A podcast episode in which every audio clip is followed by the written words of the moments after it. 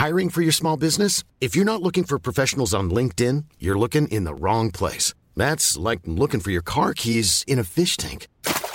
LinkedIn helps you hire professionals you can't find anywhere else, even those who aren't actively searching for a new job but might be open to the perfect role. In a given month, over 70% of LinkedIn users don't even visit other leading job sites. So start looking in the right place. With LinkedIn, you can hire professionals like a professional. Post your free job on linkedin.com slash people today. Bonsoir à tous et bonsoir à toutes. Bienvenue dans Punchline. Aujourd'hui sur CNews, ravi de vous retrouver en ce lundi. La tension monte à 5 jours du Salon de l'Agriculture. Les tracteurs sont de sortie à Marseille, mais aussi dans la Marne ou à Dunkerque pour manifester le mécontentement et dire qu'il ne faut pas prendre les agriculteurs pour des pigeons. L'exécutif tente toujours de déminer la situation alors que rien n'est résolu. Les paroles d'Emmanuel Macron, qui sera présent samedi pour l'inauguration du salon, sont très attendues par les agriculteurs.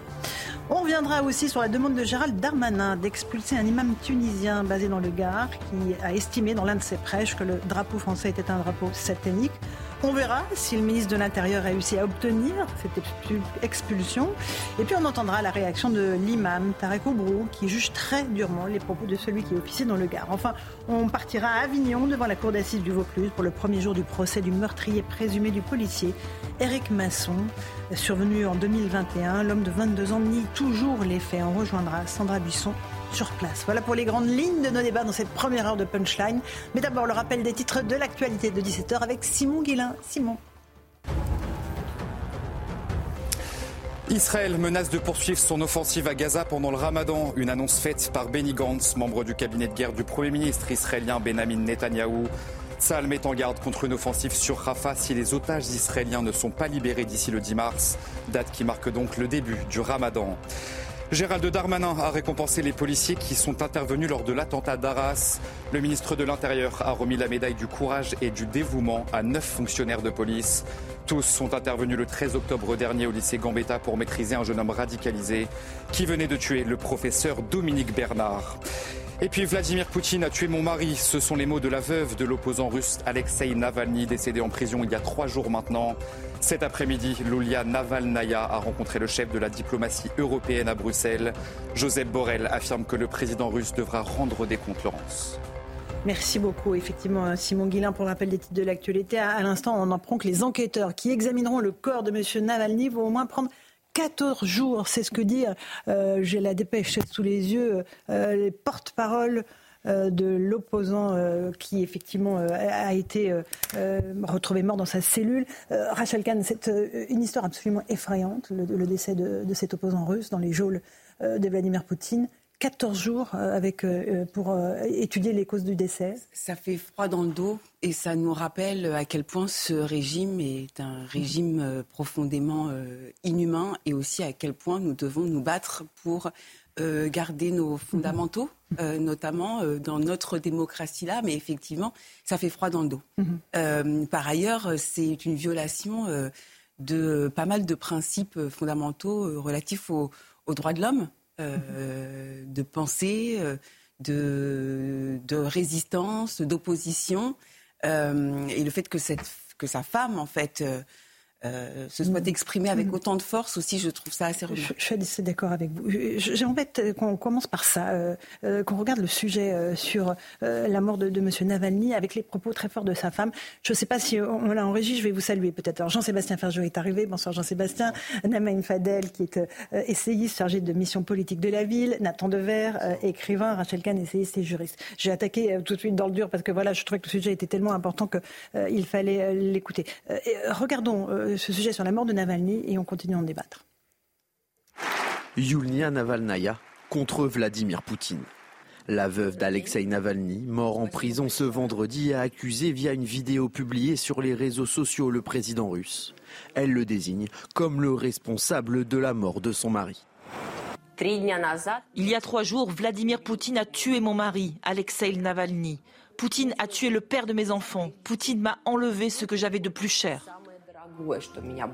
Pour le troisième jour consécutif, l'accès à la dépouille de celui qui était considéré comme l'ennemi numéro un de Vladimir Poutine est toujours refusé à ses proches. L'équipe d'Alexei Navalny accuse les autorités russes de mensonges, comme l'explique la porte-parole de l'opposant. Tôt ce matin, la mère et les avocats de Navalny sont arrivés à la morgue. Ils n'ont pas été autorisés à entrer. L'un des avocats a été littéralement poussé dehors lorsqu'on a demandé si le corps d'Alexei était là. Le personnel n'a pas répondu à la question. Selon les services pénitentiaires russes, Alexei Navalny a été victime d'un soudain malaise après une promenade. Le Kremlin indique que l'enquête est en cours et n'a pas permis pour le moment d'arriver à des conclusions. Voilà, et il faudra donc 14 jours euh, d'attente Est-ce qu'on a euh, vraiment. Euh, est-ce que certains ont eu la mémoire assez courte pour se dire que Vladimir Poutine n'était pas à la tête d'un régime totalitaire, qu'il faisait taire son opposition en, en la tuant dans ses prisons? Il y a des gens vraiment qui sont surpris aujourd'hui? Bah alors, c'est vrai, vous avez raison que c'est une nouvelle tragique, mais qui n'a absolument rien de surprenant si l'on mhm. considère les méthodes employées par Vladimir Poutine depuis 15 ans et, et, plus. Et en effet, Vladimir Poutine est quelqu'un qui a toujours dit euh, ce qu'il faisait, enfin, fait ce qu'il disait plutôt, dans l'autre sens. Que ce soit à l'échelle mhm. géopolitique, et on n'a pas attendu la guerre en Ukraine pour le savoir. Mhm. On l'a vu en Géorgie, on l'a vu en Syrie, que ce soit à l'échelle de la politique euh, interne, la manière dont il s'est emparé du pouvoir et dont il est devenu euh, un autocrate depuis en fait le 21e siècle, le début du 21e siècle, ne fait de surprise à personne. Bill Clinton le mhm. savait déjà, même avant même qu'il arrive au pouvoir en Russie, le voyait. Et puis, évidemment, dans son rapport aux opposants, c'est pas du tout la première fois que Vladimir Poutine fait tuer des opposants. Et comme vous le soulignez, il y a toujours des gens qui se du crédit à ses paroles, que ce soit M. Tucker Carlson qui lui a fait une longue interview, comme certains euh, mm-hmm. interviewaient avec complaisance Adolf Hitler euh, dans les années 30, et euh, que ce soit évidemment à l'échelle de la politique française, puisque c'est le cas. Je rappelle qu'il y avait il y a quelques années encore une candidate et une chef de parti qui réclamaient euh, sa proximité politique avec Vladimir Poutine, et puis que les, euh, les, mmh, résolutions euh, au Parlement européen contre les mesures prises par Navalny n'ont pas été votées par un certain parti. Nathan, une vraie question. Est-ce qu'on interviewe les dictateurs ou pas?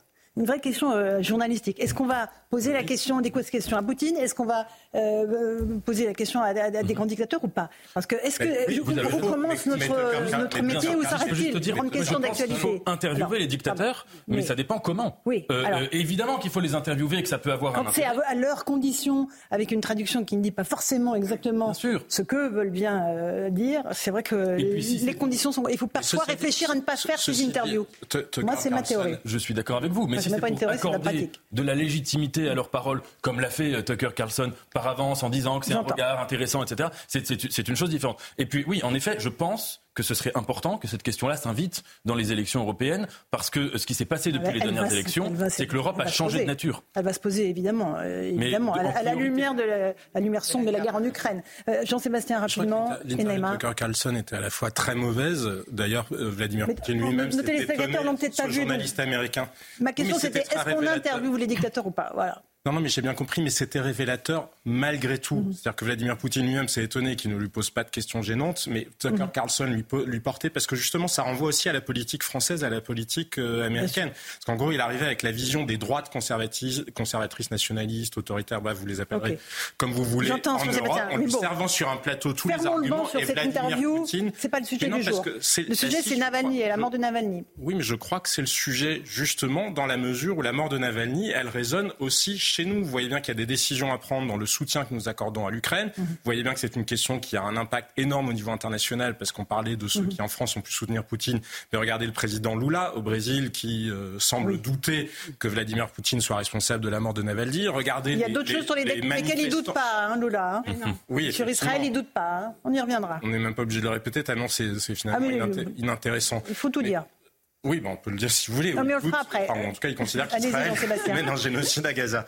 Euh, mais il y a aussi les arrestations, parce que quoi que dise l'enquête finalement sur les causes de la mort euh, de Navalny, de toute façon, s'il n'avait pas été dans une prison au nord du cercle arctique, il ne serait pas mort. Et de deux, euh, Vladimir Poutine a fait arrêter les manifestants qui sont allés notamment sur le mémorial au Goulag à Moscou ou à d'autres endroits. Et les a fait condamner à de, la prison. Exactement. Ah, et donc ça, il faut quand euh, même l'entendre. Et justement, le fameux Tucker Carlson, qui est si révélateur de ces qui est un journaliste américain, ancien journaliste de ou américaine, qui vénère un peu la Russie parce que c'est censé être le renouveau de la civilisation.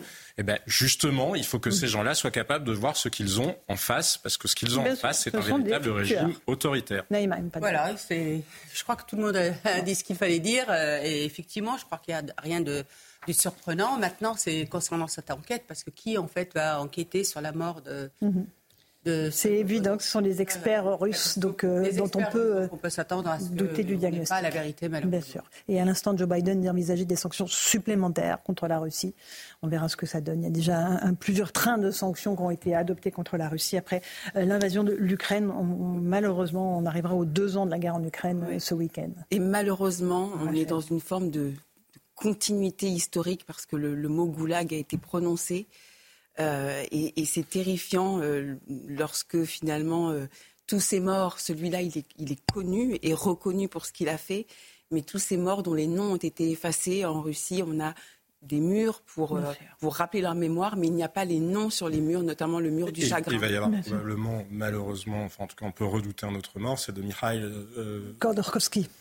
Non, lui est mort déjà. euh, L'ancien président géorgien Gourachvili, qui est détenu lui aussi, qui n'est pas soigné alors qu'il est détenu, et tout ça sous la pression justement euh, du régime russe et effectivement des Occidentaux Allez. euh, on peut C'est- faire. C'était important, je trouvais, de, de commencer cette émission euh, par, par la mort de Navalny. J'aimerais juste qu'on s'intéresse maintenant aux agriculteurs, puisque euh, dans cinq jours, ce sera le début du Salon international de l'agriculture. Ça sera euh, plus difficile euh, que les autres années pour les politiques, quels qu'ils soient, parce que je pense que désormais les agriculteurs sont très sceptiques quant à la parole euh, politique, et c'est pas un très bon signe. On va faire le point avec Michael Dos Santos et on en débat juste ensuite.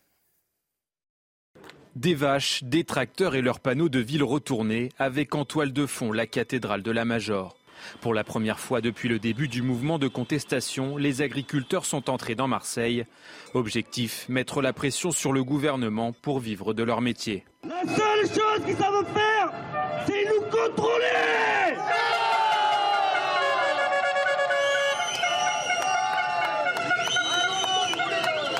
Nous emmerder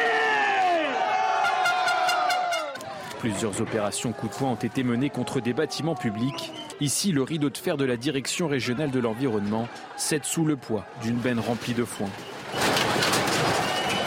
Quelques minutes plus tard, un agriculteur est visé par un cendrier du haut de l'immeuble. On va s'occuper de toi Tu vas être viré C'est une honte finalement sans conséquences majeures. Plus tôt dans la journée, Arnaud Rousseau, président de la FNSEA, avait prévenu sans mesures concrètes, ces actions départementales sont en passe de reprendre une ampleur nationale. Ce sera une détermination totale à faire passer auprès du, du, du président de la République la nécessité qu'il n'y a pas à prendre de demi-mesures. Si elles ne sont pas faites, les agriculteurs feront le constat qu'on se moque d'eux et j'imagine que les actions euh, reprendront. On l'a dit, nous de toute façon, dans le moment dans lequel on est, il n'y a pas d'esprit de recul. À cinq jours du salon de l'agriculture, la FNSEA et les jeunes agriculteurs rencontrent ce mardi Emmanuel Macron. L'occasion pour le président de tenter de transformer ce regain de colère en un simple feu de paille. Je crois qu'ils n'ont jamais été autant reçus par l'exécutif, nos agriculteurs. Vraiment, euh, c'est panique à tous les étages. Ils ont été reçus la semaine dernière par Gabriel Attal et par Emmanuel Macron, re par Emmanuel Macron, qui doit se rendre samedi sur le salon euh, euh, de l'agriculture. Il y a, quelque chose de, de une petite fébrilité dans l'air, je dirais, Rachel Kahn. L'exécutif comprend qu'il y a le feu au lac. Et, euh, bah oui, et puis plus le temps passe, euh, plus la colère euh, monte. Et par ailleurs, sur un dossier qu'on pensait euh, avoir euh, réglé, et en réalité, euh, pas du tout. Donc il y avait cette échéance du salon de l'agriculture avec des annonces qui ont été faites, mais concrètement, les agriculteurs n'ont pas de, de mesures tangibles. Enfin, c'est euh, c'est ce Ils en ont quelques-unes, mais qui ne répondent Oui, pas à le- leurs besoins. le- le- le- Ils ont- oui. l'essence, enfin le, le- Puis il y a Oui, le gasoil, il y a non. plusieurs Gasoil, gasoil. filières, les filières sont différentes, donc euh, forcément il y en a certaines qui sont euh, Mais pas eu gain de cause. terminé, Rachel. Oui, oui, non, mais il y a, alors certes, il y en a quelques-unes, mais dans, dans le Oui, concret, peu, effectivement, Bah oui, dans, dans, le concret. Et puis, et puis lorsqu'on entend euh, les agriculteurs, c'est aussi le fait qu'on nous dise, il- enfin, on leur dit des choses au niveau national, mais que au niveau européen, finalement, ça contrecarre les- ce qui a été euh, dit euh, la veille. Donc là, effectivement, on sent bien cette fébrilité. Moi, j'ai vraiment peur de cette colère, de cette colère montante et cette colère euh, qui est comprise aussi par l'ensemble des Français. Oui, bien sûr, et qui est soutenu par Oui. l'ensemble des Français. Et- Euh, oui, et Jean-Sébastien, allez-y. Oui, non, mais je- Vous brûlez de parler sur ce sujet, comme sur tous Non, les mais parce que je, je suis d'accord avec ce que vient de dire Rachel Kahn. Il y a un grand décalage entre les engagements qui sont pris au niveau national et les engagements qui sont pris, enfin, ou ce qui potentiellement sera possible au niveau européen. Parce que même si la Commission européenne, puisqu'il y a eu aussi des manifestations d'agriculteurs à Bruxelles, Mhm. même si elle a semblé revenir un peu sur sa fameuse philosophie qui est au centre de la politique agricole de l'Europe, vous savez, de la fourchette euh, au marché, mais qui s'est révélée, enfin, de, de la ferme, pardon, à la, à la Ah bah, fourchette c'est- qui s'est révélée absolument la catastrophique parce que la philosophie Farm to fork, ouais, c'est Oui. ça. la philosophie de ce projet-là, c'est la décroissance agricole organisée au nom du sauvetage de la planète, ce dont on peut par ailleurs douter, parce qu'il faut bien que nous nous alimentions, et donc si on achète euh, les choses ailleurs, de toute façon. Donc il y a ce premier point. Rien ne dit vraiment ce que sera la position de la France au niveau européen, parce qu'on a entendu un certain nombre de responsables politiques, y compris au sein de la majorité. Dire tout et, leur, et, le- Breton, et son contraire. notamment. Ah bon? Oui, dire. euh, Ah, Alors ça des- en- envoyer des signaux contradictoires. Mais quand bien même le gouvernement, quand bien même Gabriel Attal et Marc Fesneau seraient très attachés à l'objectif de la simplification administrative, il y a un autre piège, c'est qu'entre la décision du politique et l'application par l'administration, il y a un monde, et c'est le drame français. Vous Souvenez-vous quand François. Hollande Allez. avait décidé que le principe était, quand vous posez une question à l'administration, euh, bah, l'absence de réponse vaut un oui, alors qu'avant ça valait non. Si la simplification. Oui, voilà, mais vous savez ce qu'a fait l'administration? Elle L'administration, a elle a inventé- complexifié. elle a inventé plus d'exceptions à la règle qu'il n'y a de cas qui répondent à la règle. Donc, je pense que là, justement, la simplification, on en est très très loin parce que dans les administrations, et comme on a nommé des gens sous l'influence des écologistes à la tête de différentes administrations, ils prennent sur les haies, sur euh, Mm. le- la gestion des eaux, etc. L'administration n'est pas forcément, n'applique pas forcément les décisions du politique.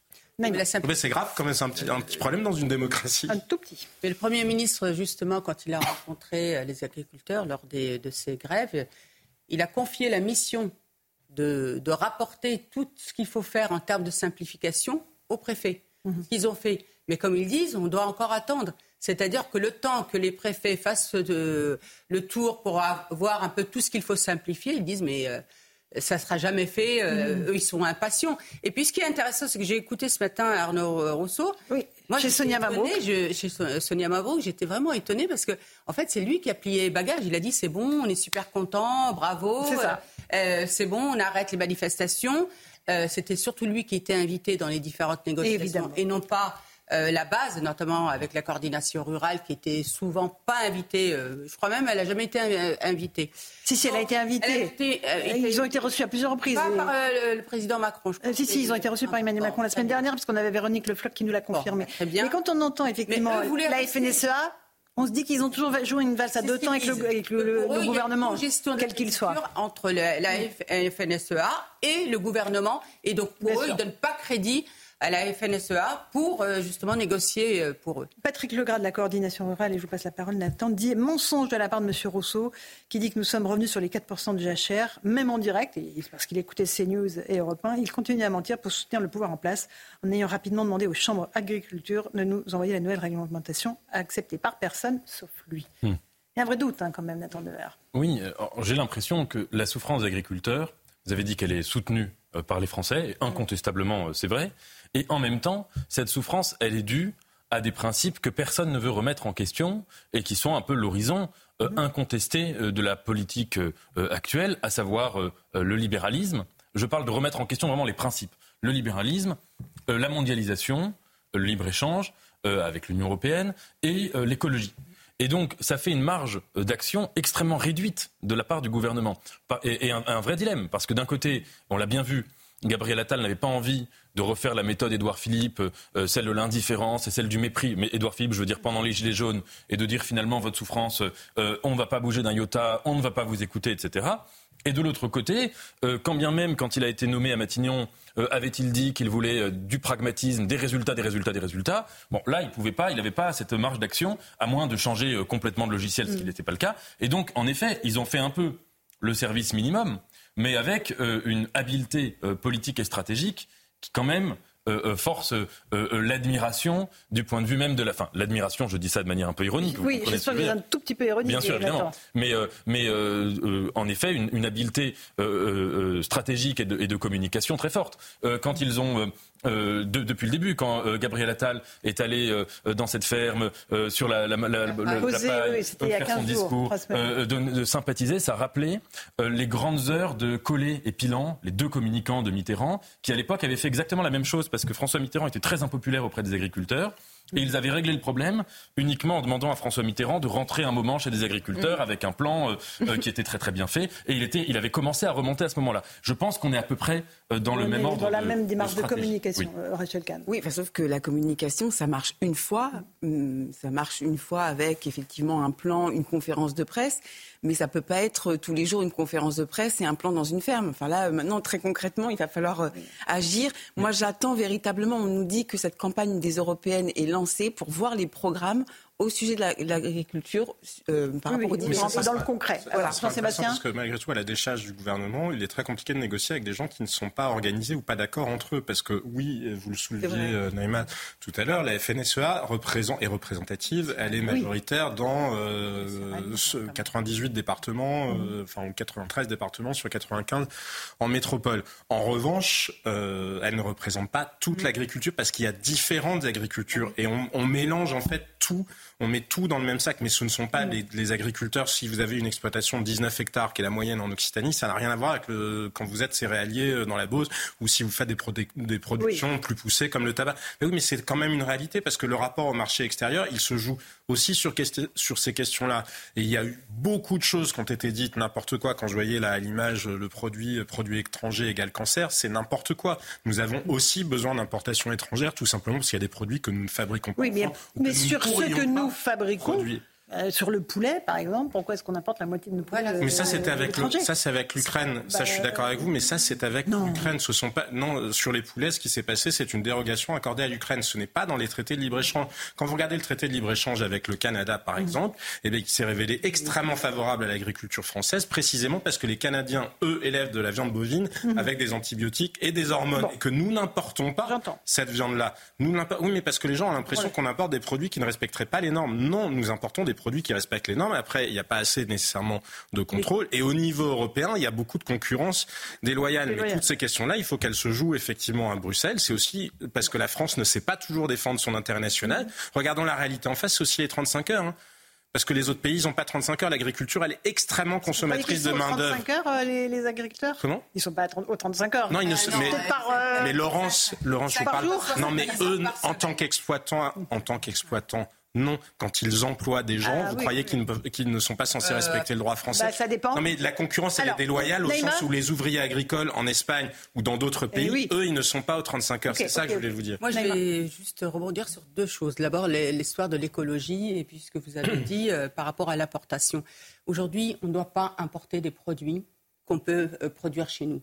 C'est la base. Je vais vous donner un exemple. Aujourd'hui, par exemple, les apiculteurs ont un vrai problème, c'est-à-dire qu'ils n'arrivent plus à écouler leur miel, qui est fait suivant les normes, etc., parce qu'on importe du miel d'Ukraine, du Chili et euh, de Roumanie. Mmh. Vous imaginez. Par rapport à l'écologie, moi, j'ai vraiment, j'ai, et, vraiment, j'ai eu beaucoup de personnes qui m'en ont parlé. C'est-à-dire qu'on a pris conscience qu'en fait, sous couvert d'écologie, on nous fait manger de la malbouffe. C'est-à-dire que quand on voit que 50% de nos poulets qui sont élevés aux hormones et que 70% du poulet utilisé dans les cantines scolaires pour nos enfants d'Ukraine. Donc c'est ça qui, c'est là où le bas blesse. Quand on voit qu'on nous interdit aussi, qu'on interdit à nos paysans euh, de cultiver, euh, par exemple les vergers, la cerise par exemple, on leur a demandé d'arracher leurs vergers, d'arracher leurs vergers quand même, alors qu'on importe euh, des cerises de Turquie qui utilisent, utilisent, ce pesticide qui est interdit chez nous. C'est ça qui est, qui et qui est scandaleux. Moi, j'ai été très touchée, vous savez, par le témoignage de Philippe de Villiers quand il a, euh, c'était sûr avec euh, comment il s'appelle, Deval, c'était extrêmement intéressant parce qu'il a parlé de 95. il dit, vous savez, dès 95, moi, je, il faisait euh, campagne, il dit, j'ai montré une pomme. Et j'ai dit, vous voyez cette pomme du, du Cantal? Mm. Eh bien, on a arraché les vergers du Cantal et on importe de la pomme de Chili qui est plein de, de, de, de ce qu'il ne faut pas. Mm. Donc voilà, c'est là où le bas blesse. Les gens, ils ne veulent pas forcément qu'on ne soit pas dans l'échange parce que c'est important. Euh, l'échange qu'on importe des choses qui n'existent pas chez nous. Mais quand on a des choses qui sont chez nous, on n'a pas à faire cette surtransposition des normes qui aujourd'hui met à mal notre euh, agriculture. Je crois que c'est le message qu'ont fait passer les agriculteurs depuis le début de cette crise. C'est pareil. Qui visiblement n'a pas parlé du lait tout à fait entendu par le pouvoir. On verra ce que c'est le salon de l'agriculture. Ce serait intéressant, juste un mot, que le Parlement saisisse de la question dont je vous parlais tout à l'heure, c'est-à-dire le contrôle de la décision politique. Est-ce que oui ou non les administrations s'exécutent sur la décision politique politique. Et le contrôle du temps de parole, c'est moi. Et c'est la pause. Allez, à tout de suite dans Punchline sur CNews. Demandez au Parlement. On va le faire. Voilà. Et il est 17h30, il est là, il arrive avec le sourire. Simon Guillain pour le rappel des titres de l'actualité.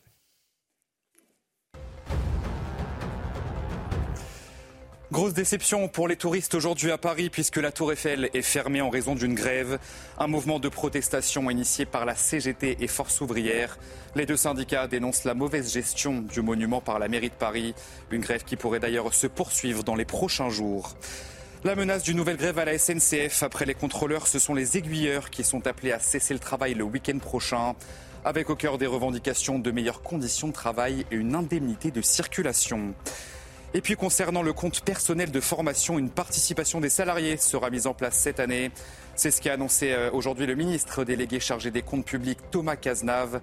Le ministre évoque une mesure juste et nécessaire qui permettra de générer 200 millions d'euros d'économies, Laurence. Merci Simon Guillain. Tout à l'heure, 18h30 pour rappel des titres de l'actualité. On a été rejoint par Jean-Christophe Couvi. Bonsoir Jean-Christophe, secrétaire National Unité SGP, on va évoquer avec vous la mort de votre collègue Eric euh, Masson, c'était en 2021 à Avignon, d'un contrôle de point de deal. Euh, on a sur place, euh, devant la cour d'assises du Vaucluse, Sandra Buisson et Stéphanie Rouquier. Bonsoir à toutes mm. les deux. Sandra, l'accusé a réaffirmé ce matin à l'audience qu'il conteste les faits reprochés. Il nie donc avoir tiré sur Eric Masson. Et cet après-midi, ce sont des experts qui sont entendus sur sa personnalité. Expliquez-nous quel est le profil de cet homme, Sandra. Eh bien, au moment des faits, Ilia Sakoudad a 19 ans, un profil de petit euh, délinquant depuis l'adolescence avec des condamnations pour détention et usage de stupéfiants. Il est accro au cannabis depuis euh, ses 15 ans et après être passé euh, dans trois familles d'accueil en primaire, il arrive chez son père à l'âge de 10 ans alors qu'il ne l'a pas vu depuis sa petite enfance. Un père extrêmement strict, une mère plus passive et permissive qu'il retrouve à 14 ans. Il quitte le collège sans le brevet, échoue à intégrer une filière éducative avec une section foot et il bascule. Il n'a ensuite plus aucune activité, ni professionnelle ni étudiante. Au psychiatre venu l'expertiser en janvier 2022 en détention, il tient la même position que ce matin à l'audience. Il nie les faits reprochés. Ce n'est pas lui qui a tiré sur Eric Masson. Il n'était même pas sur les lieux quand ça s'est passé. Il martèle au médecin qu'il est victime d'une dénonciation calomnieuse. Le psychiatre, ce jour-là, ne détecte aucune pathologie psychiatrique chez cet individu. Il y Sakoudad sera entendu sur les faits la semaine prochaine. Sandra, cette mort euh, d'Éric Masson avait provoqué une vraie déflagration euh, dans les rangs des policiers. Ils sont venus ce matin en nombre pour assister à l'audience. Oui, preuve de cette déflagration, de ce traumatisme que cette mort d'Éric Masson a provoqué dans la profession. Le directeur de la police nationale était présent à l'audience ce matin. La police nationale qui s'est d'ailleurs constituée euh, partie civile. Plusieurs collègues d'Éric Masson ont tenu à être présents dans la salle d'audience à ce procès. Et les représentants de deux syndicats de gradés et gardiens, Alliance Police Nationale et Unité SGP Police, sont aussi dans la salle d'audience qui est comble aujourd'hui. Il faut se rappeler qu'après le meurtre d'Éric Masson en 2021, 14 syndicats de police étaient euh, montés au créneau. Ils avaient manifesté devant l'Assemblée nationale pour demander une réponse plus ferme de la justice pour les agresseurs de policiers avec cette phrase du secrétaire général du syndicat Alliance. Le problème de la police, c'est la justice. Une phrase prononcée alors face à plusieurs milliers de policiers rassemblés, rejoints par euh, Gérald Darmanin et plusieurs personnalités politiques venues au soutien des policiers. On était alors à un an de l'élection présidentielle. Merci Sandra Buisson sur place avec Stéphanie Rouquier. On va suivre toute cette semaine euh, ce procès. Euh, Jean-Christophe Couvi, c'est d'abord à la famille d'Éric Masson qu'on pense aujourd'hui. Oui, oui, oui, la famille, euh, famille de policiers. Mhm. le, papa est retraité, mais il était major de police. la sœur d'Éric Masson est collègue aussi. Enfin, on sent que c'est une famille qui est impliquée justement dans la police pour servir les citoyens. et on en paye malheureusement des fois le, prix, le prix avec sa vie.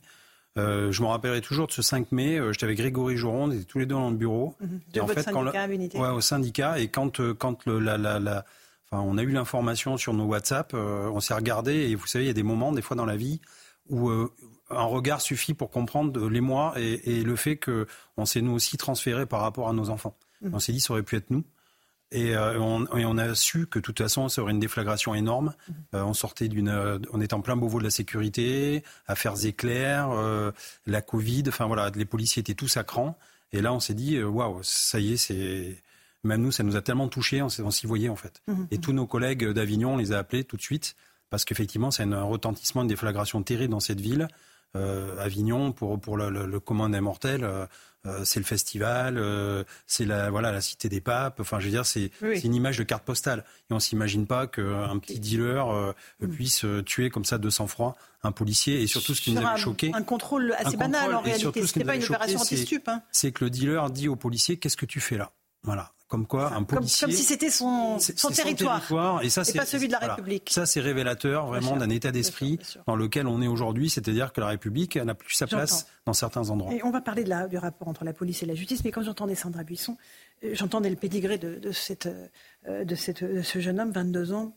On a chronique d'un désastre annoncé, en fait. Famille d'accueil, famille dysfonctionnelle, déscolarisation, tombée sans doute de Cannabis. Donc là, tout est en place en réalité. C'est la faillite, alors évidemment, d'un homme. euh, il est jugé pour ça, mais il n'y a pas que ça. Il y a en réalité déjà un parcours complet Ah oui, mais c'est ça qui est de délinquance. terrible, euh, Laurence, c'est que quand on aborde la question de la délinquance des mineurs et qu'on dit que attention, il faut intervenir d'une manière ferme pour justement que ces gamins-là ne s'installent pas dans la, dans la délinquance et qu'on ne les retrouve pas euh, comme étant euh, de, tels, euh, de tels drames. Mais vous avez toujours des cris d'orfraie, alors qu'aujourd'hui, il faut mettre en place une politique familiale. Il faut conditionner, fermeté. effectivement, fermeté, autorité. Quand je parle, moi, de conditionner les allocations familiales, je ne dis pas qu'il faut les retirer, je dis qu'il faut les conditionner par un accompagnement parental. Le Danemark le fait. Pourquoi nous ne le faisons pas? Parce que c'est une manière de sauver ces, ces gamins et parfois même de, de- de venir en aide et de rappeler aussi pour certains parents qui sont démissionnaires, eh bien, leur rôle de parents. Vous avez raison. Euh, Nathan Devers. Oui, à mon avis, il y a deux choses dans l'affaire Éric Masson. La première, vous parliez de, de l'émoi, de l'émotion que cette affaire avait pu susciter. C'est qu'en effet, j'imagine que chez les policiers, ça a déclenché euh, le sentiment. Vous avez dit que c'était pas une opération spéciale. En effet, c'était vraiment un banal contrôle à côté d'un point de deal. Que euh, une opération euh, tout à fait normale, qui fait partie des choses les plus élémentaires de leur vie professionnelle, pouvait tourner au drame. Et en effet, on comprend euh, parfaitement euh, l'émotion. La deuxième chose qui est importante, c'est de voir, et il ne faut pas l'oublier, que le trafic de drogue, c'est une activité euh, économique, avec tous les guillemets qu'il faut, qui est structurée autour de la violence et qui fatalement fait couler du sang. C'est pas euh, une, euh, entre guillemets, une bavure ou un accident euh, du côté euh, des dealers. C'est que fondamentalement, on a affaire, à, à mon avis, il faut mettre le juste terme, à des mafias. Et des mafias, comment ça fonctionne? Ça fonctionne toujours de la même manière, c'est-à-dire on recrute des gens qui sont en vulnérabilité sociale, qui sont en, et vous avez parlé du, du profil du, du- de, de- de l'accusé. mineurs. C'est en effet euh, un profil exactement de cette nature. On leur promet des choses qu'ils ne pourraient pas avoir par la voie professionnelle euh, naturelle, étant tenu, euh, et, enfin, en tenant compte de leur situation sociale. Et à partir de là, c'est un pacte faustien qui finit ou bien par la prison, ou bien par du sang versé, etc.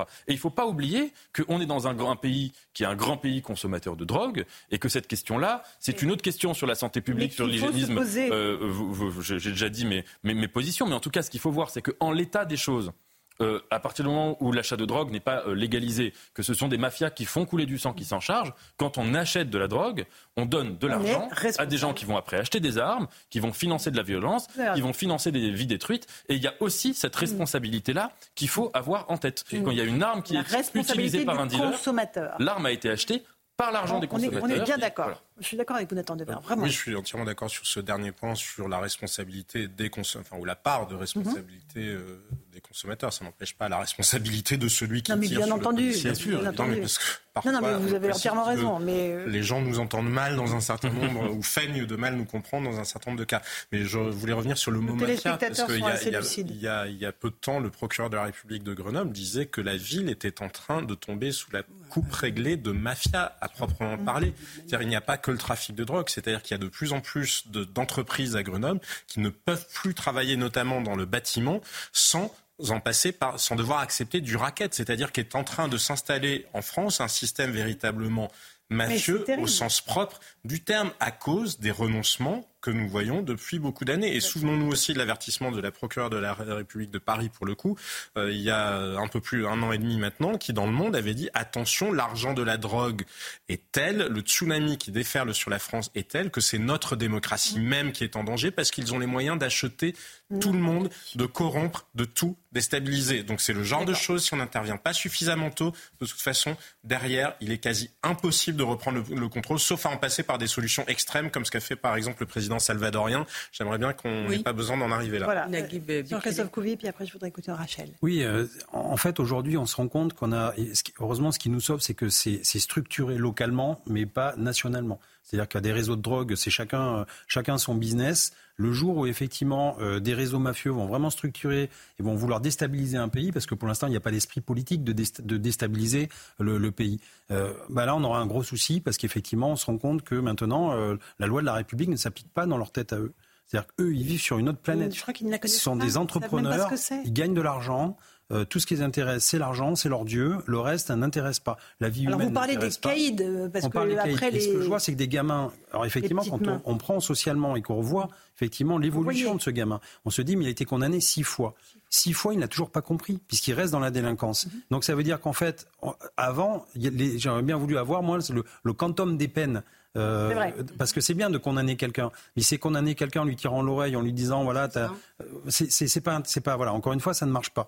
Et donc justement, c'est là où est l'échec euh, quelque part de, de, de, la mm-hmm. pensée d'une certaine pensée de la justice, où en fait, il faut que ça tombe plus rapidement, plus, plus fort dès le départ. Or, on attend, on attend, on attend, et un jour, on est obligé de condamner plus fortement, et là, on a des grosses peines, et ces grosses peines-là, effectivement, après, on, voit que ça, bouche le système et que les prisons sont pleines. Si on punit plus tôt, plus mm. fort, plus vite, eh bien, on pourra enrayer aussi euh, cette. Euh, cette on a posé, Jean-Christophe, la question sur le, sur le site cnews.fr. Faut-il durcir les sanctions à l'encontre des auteurs d'agression de policiers ou de leur famille Puisque maintenant, on voit les, femmes de policiers agressées. Quand même, la réponse est, très très claire. Euh, regardez, oui, à 96% évidemment. Il faut durcir les sanctions. Il faut des peines planchées. Il faut. vous en prenez un policier, vous prenez tant, point barre. Oui, les, politiques ne veulent pas bouger. Mais je sais bien qu'ils veulent pas Les politiques, ils sont dans leur starting block, euh, dans leur couloir, ils veulent surtout pas bouger au nom d'une idéologie. Euh, et en fait, euh, nous, on est sur le terrain, on est confrontés à ça. Hmm. On, est, on est en première ligne. Et on tient la société, on la préserve parce que c'est nous les, artisans, justement, de, cette paix sociale. Rachel, je vous entends là-dessus. Non, mais c'est une injustice sans nom vous êtes policier, vous êtes gardien de la paix. Euh, un mot qu'il faut souligner aujourd'hui. Euh, vous partez travailler et vous revenez plus le soir, quoi. Euh, donc c'est une injustice. Normalement, la, justice, elle est rendue au nom du peuple français et on mmh. voit à quel point on n'est pas du tout en phase avec la manière dont cette justice, cette justice est, rendue.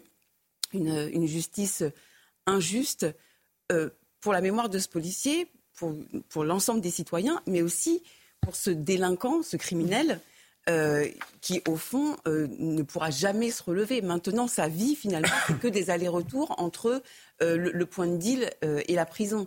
Donc, mm. il y a, un, gros, un gros problème.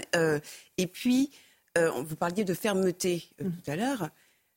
Et de, de, fermeté et cette idéologie soi-disant portée par des adultes certains représentants euh, de l'État, certains euh, représentants, nos, représentants au Parlement, qui ne cessent euh, de dire que la police tue, alors même que dans ce cas-là précis, on voit bien que c'est précisément l'inverse. c'est assez honteux. Il faut avoir aussi une fermeté par rapport aux personnes qui oui. qui véhicule ces idées. il serait bon aussi d'avoir la transparence sur, sur justement les décisions de justice qui mm. sont prises. Qu'on peut toujours durcir les sanctions, enfin la sanction prévue en théorie dans le code pénal si ça n'est pas appliqué. Et ça, en permanence, on a ce débat-là. Souvenez-vous, la semaine dernière encore, Éric Dupont-Moretti disait que la justice n'était pas laxiste, en instrumentalisant d'ailleurs au passage la mort de M. Badinter. Mais il nous faudrait, il n'y a aucune transparence là-dessus, qu'on nous dise effectivement, pas cas par cas, parce qu'il peut y avoir des... de la réponse pénale. Mais, c'est absolument nécessaire dans une démocratie. Je crois que dans ce cas-là, vous m'arrêtez si je me trompe, euh, ce monsieur risque, l'accusé risque la perpétuité. Mhm. Euh, quand même, on, verra euh, quel sera le, verdict, mais il risque ça. Sur le bilan global et le diagnostic global qu'on a sur la France, il faut quand même dire une chose, c'est que dans l'histoire de France, il n'y a jamais eu autant de gens en prison qu'aujourd'hui. On ne peut pas dire qu'on est dans un laxisme généralisé. Factuellement, ce n'est mhm. pas le cas. Il me semble que ce à quoi aussi on assiste, Par rapport au pourcentage, pourcentage, général de la population, Nathan ah ben, On n'a jamais eu autant enfermé en France qu'aujourd'hui. Oui, oui, c'est documenté. Enfin, c'est un, oui, mais oui, oui, c'est il y a une explosion de, de, de, dans, dans, des, dans des peines de, de prison ferme. Je pense que le grand sujet, c'est de se dire comment se fait-il qu'une mafia puisse s'implanter dans des quartiers et dans des territoires. Et que cela est dû au recul général de l'État.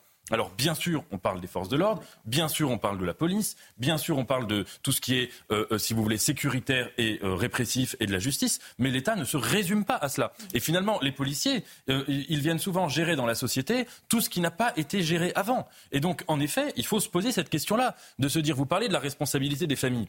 Évidemment qu'elle existe. Évidemment que vous avez des, des, personnes qui sont en vulnérabilité sociale, en vulnérabilité familiale, etc. Bon, ça ensuite, l'État a une marge d'action qui est assez limitée là-dessus. La notion d'aide conditionnelle, on parlait tout à l'heure de Lula. Lula l'a appliqué au Brésil, la Bolsa Familia, ça donné plutôt des bons résultats d'ailleurs à l'échelle du Brésil. Mais il me semble quand même que là où l'État a une vraie marge d'action, c'est de se renforcer, renforcer l'éducation nationale, renforcer euh, de, la, présence de, toutes les formes de services publics dans les quartiers, et que évidemment c'est sur le vide c'est la vision bisounours des mafias. C'est la vision bisounours. Ouais, ouais, Toutes les politiques de la ville, et je, on aura l'occasion d'en parler, ou si tu veux, je te ferai visiter quelques quartiers. Avec plaisir. Il y a énormément de services publics, de centres sociaux. On a même déplacé ce qui devait être sur le centre-ville dans des quartiers pour justement permettre qu'il y ait une mobilité, que différents habitants viennent dans le quartier. Je te, parle par exemple de. Je te donne un exemple. Mante la Jolie. Mante la Jolie, tu vas au Val-Fouré, tu as un centre socioculturel, tu as un centre de, musique contemporaine, euh, tu as plusieurs euh, terrains de basket, plusieurs, plusieurs terrains de foot, etc. C'est une pléthore. Moi, je pense que ce n'est pas ça le problème. Justement, c'est l'erreur qu'on a faite depuis une quarantaine d'années. Quand on a commencé à avoir des difficultés dans les quartiers, fin des années 70, on a répondu quoi? À l'oisiveté. Donc il faut répondre par des actions sociales, des actions culturelles, etc. Pourquoi pas? Sauf qu'on a continué dans, cette euh, question de la prévention sans effectivement mettre en place des politiques fortes au niveau des parents. Moi, je vais euh, être honnête avec toi. Est-ce que c'est normal que l'été, des gamins de 8-9 ans soient dehors jusqu'à minuit, 1 heure du matin? Mais... Est-ce que c'est normal? Est-ce que c'est normal? On sait très bien ce qui se passe dans un quartier, tout le monde sait ce qui se passe. C'est pour ça que moi j'en appelle aussi à l'expulsion, comme a fait le Danemark, de familles de délinquants des, logements sociaux, parce que justement ces familles, c'est une minorité, mais c'est une minorité qui tient un quartier et qui crée un écosystème. Aujourd'hui, le drame, et j'en veux aussi à LFI, à toutes ces gauches-là, parce que c'est ils, laissent ces gamins-là dans cette situation. Je leur en veux. Parce que le drame aujourd'hui, c'est que des gamins sont enrôlés. Tu as aujourd'hui, par exemple, des gamins de 9-10 ans qui sont enrôlés dans le chouf ou dans, pour être mulés, pour, transporter. Tu as un gamin de 12 ans qui a été attrapé parce qu'il était euh, chef d'un point de deal. C'est ça le drame. Est-ce qu'on veut justement tendre la main à ces familles et aider ces familles qui sont effectivement en impuissance, mais aussi tomber sur les familles des, missionnaires. Parce que en faisant cela, on sauve des gamins. Et c'est ça qui m'énerve, c'est que depuis 40 ans, on n'arrête pas de d'avoir des discours de bisounours. Il faut arrêter ça. Parce qu'aujourd'hui, comme disait Coluche, moi ça va, les autres, je ne sais pas et je m'en fous. Mhm. Alors moi j'aurais quand même un, désaccord. Euh, euh, euh, vous citez ou tu cites euh, Mantes-la-Jolie, on pourrait citer les, les quartiers nord de, Marseille. Quand Emmanuel Macron s'y est rendu, qu'il a fait tous ses déplacements, la lumière a été mise sur l'État. Par mm. exemple, je cite, je revenais juste sur la question de l'éducation nationale, des écoles dans les dans les dix quartiers nord de Marseille. Premièrement, deuxième désaccord que j'ai, c'est que très souvent les solutions qu'on invoque, quand elles sont sécuritaires et pénales, euh, euh, ne changent rien au problème. Vous arrêtez euh, quelqu'un qui est un, un, un petit roi, un gamin mineur dès le, premier acte de délinquance, il doit réparer sanction. Justement. Vous arrêtez, vous arrêtez quelqu'un hmm. qui est un, tout petit élément d'une mafia de drogue. Vous le mettez en prison, il est remplacé le jour même, le lendemain eh ben, matin. vous arrêtez un, grand chef de mafia, il peut tout à fait organiser son trafic de drogue depuis sa, peine de sa, cellule de prison. Ce que je dis, c'est que c'est pas la seule solution. je peux te donner un exemple. Il y a un retour de l'État. Il faut qu'il y ait une réflexion aussi sur la drogue. Je suis désolé, on est un des pays. On est un des pays les plus drogués de France. Le, retour de l'État, l'excuse sociale, je te donne un autre, euh, je vous donne un autre euh, exemple. Trappes. J'ai été directrice des centres sociaux de la ville de Trappes pendant cinq ans. Trappes, c'était génial. Moi, euh, vous pouvez même pas imaginer le budget qu'on avait par, par M. Malandin, le maire de, de, Trappes, au niveau des centres sociaux. On faisait des voyages, on faisait des sorties, on les emmenait à Paris, dans la culture, tout ce que vous voulez. Vraiment, j'avais un budget fantastique. Il y a des centres sociaux dans tous les quartiers. Est-ce que pour autant il n'y a pas de problème de trafic de drogue? Est-ce qu'il n'y a pas de, des règlements de compte dans, dans, à, Trappes J'ai travaillé à Chanteloup-les-Vignes. Je vous donne l'exemple. J'ai travaillé chez Valérie Pécresse sur tout l'ensemble de, de, de l'île de France voyez bien les quartiers. Le problème, c'est qu'aujourd'hui, il faut du régalien, il faut de l'ordre, il faut de la fermeté, parce que quelque part, on aide aussi les familles, on sauve aussi les familles tout en sauvant les gars. Alors, monsieur quoi, arrêtez l'excuse. Non, mais je pense, je pense qu'aussi, il faut remettre le, le mot respect, c'est pas un gros mot. Et en fait, il faut réapprendre justement à ces gamins ce que c'est que le respect déjà envers les adultes, envers l'autorité, envers l'école, etc. Euh, comme on dit, pas de bras, pas de chocolat. Donc euh, je veux bien qu'on emmène des enfants, effectivement, euh, leur faire visiter des musées, les envoyer à la plage, à la montagne pour s'aérer, mais en échange de quoi? C'est donnant-donnant. Et en fait, si on se tient bien et qu'on participe dans la ville, dans la société, effectivement, on a le droit. Euh, dès lors qu'on peut, on peut casser, c'est de la politique du remplacement. Vous cassez les abribus dès le lendemain, ils sont remplacés. Alors là, je peux le comprendre, on a voulu copier les Américains. sauf que les Américains, euh, eux, par contre, les sanctions, quand ça tombe, ça tombe.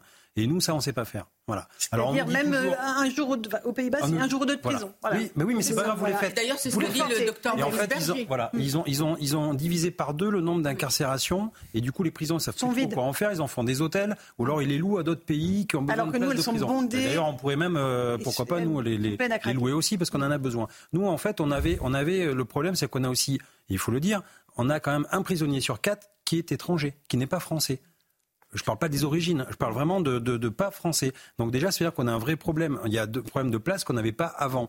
Euh, après, effectivement, on n'a pas anticipé le nombre de prisons. Et encore une fois, dès lors qu'on est, on attend euh, qu'il y ait plusieurs euh, faits commis pour mm. punir, effectivement, les peines sont aggravées parce que vous ne donnez pas l'exemple aux gamins en disant voilà, là, là c'est la première fois, tu es primo-délinquant, c'est normal, on te tire l'oreille. La deuxième mm. fois, mon petit coco, bah, tu vas quand même faire même, même deux semaines en prison, dans une prison de 9 mètres carrés, et tu vas réfléchir aussi un petit peu. Mais moi, je ne suis pas en désaccord fondamental avec ce que vous dites, mais je pense qu'il faut quand même tenir compte d'une chose, c'est que dans la plupart des cas, les gens qui se font enrôler dans ces mafias de drogue, il y a une grande rationalité derrière, une rationalité économique. Ça veut dire quand vous proposez à un garçon de 15 ans de gagner 2 ou 3 000 euros en sachant que euh, ses perspectives euh, socio-professionnelles ne seront jamais à la hauteur de cela et que ses parents gagnent même pas le tiers de ce qu'il va gagner, l'autorité parentale, bah, elle, elle, est inexistante, elle est abolie de fait. Le, le, le, le, type, le garçon, il est dans une rationalité, dans un projet. Faire de la prison, dans un, je, je, je le dis de son propre point, de vue, faire quelques années de prison en ayant la possibilité d'avoir euh, gagné plein d'argent qu'il a pu épargner, si vous voulez, ça fait partie même de sa rationalité.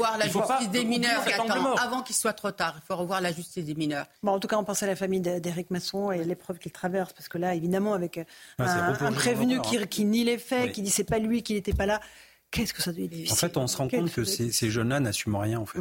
ils sont ce qu'ils sont. Dans le déni. Ils sont pris ils sont dans le déni en disant non, c'est pas moi, c'est ils hein, tous. Sauf que bon sang, enfin, à un moment donné, il faut réagir comme un homme. Voilà, oui, j'ai fait une connerie, oui, c'est moi. Mm. Là, on peut pas dire. Alors, il y, a une enquête, heureusement, maintenant, et on a une enquête aussi euh, avec euh, des, des, faits et donc des preuves balistiques. Balistiques. Il y a de la poudre sur ses vêtements, le téléphone a borné. Il y a des, des, des personnes qui étaient là qui mm. l'ont reconnu. Enfin, je veux dire, il est enferré. Il peut pas. Il va, il va, il va rester dans le mensonge. Voilà, hommage aux policiers qui sont tous les jours sur le terrain. Merci Jean-Christophe Couvi d'être venu dans Punchline. Petite pause. On se retrouve dans un instant sur CNews et sur Europe 1. À tout de suite.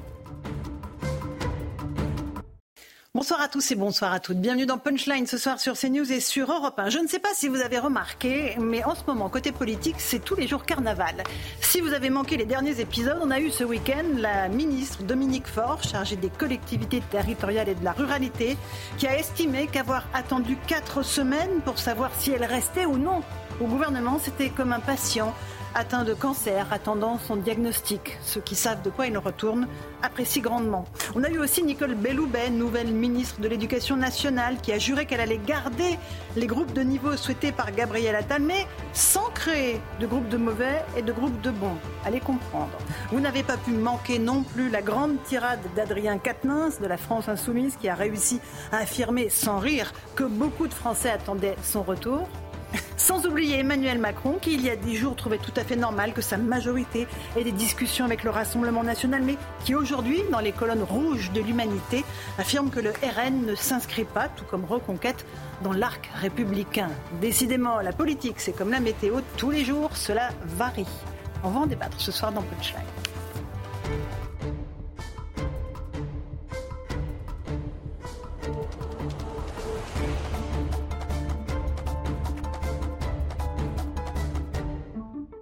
Il est 18h. Avant nos débats, d'abord le rappel des titres de l'actualité. Les agriculteurs maintiennent la pression sur le gouvernement à quelques jours de l'ouverture du salon à Paris. Ils ont manifesté à Dunkerque, dans la Marne ou encore à Marseille aujourd'hui pour manifester leur mécontentement. Emmanuel Macron reçoit encore à l'Elysée demain les syndicats agricoles majoritaires.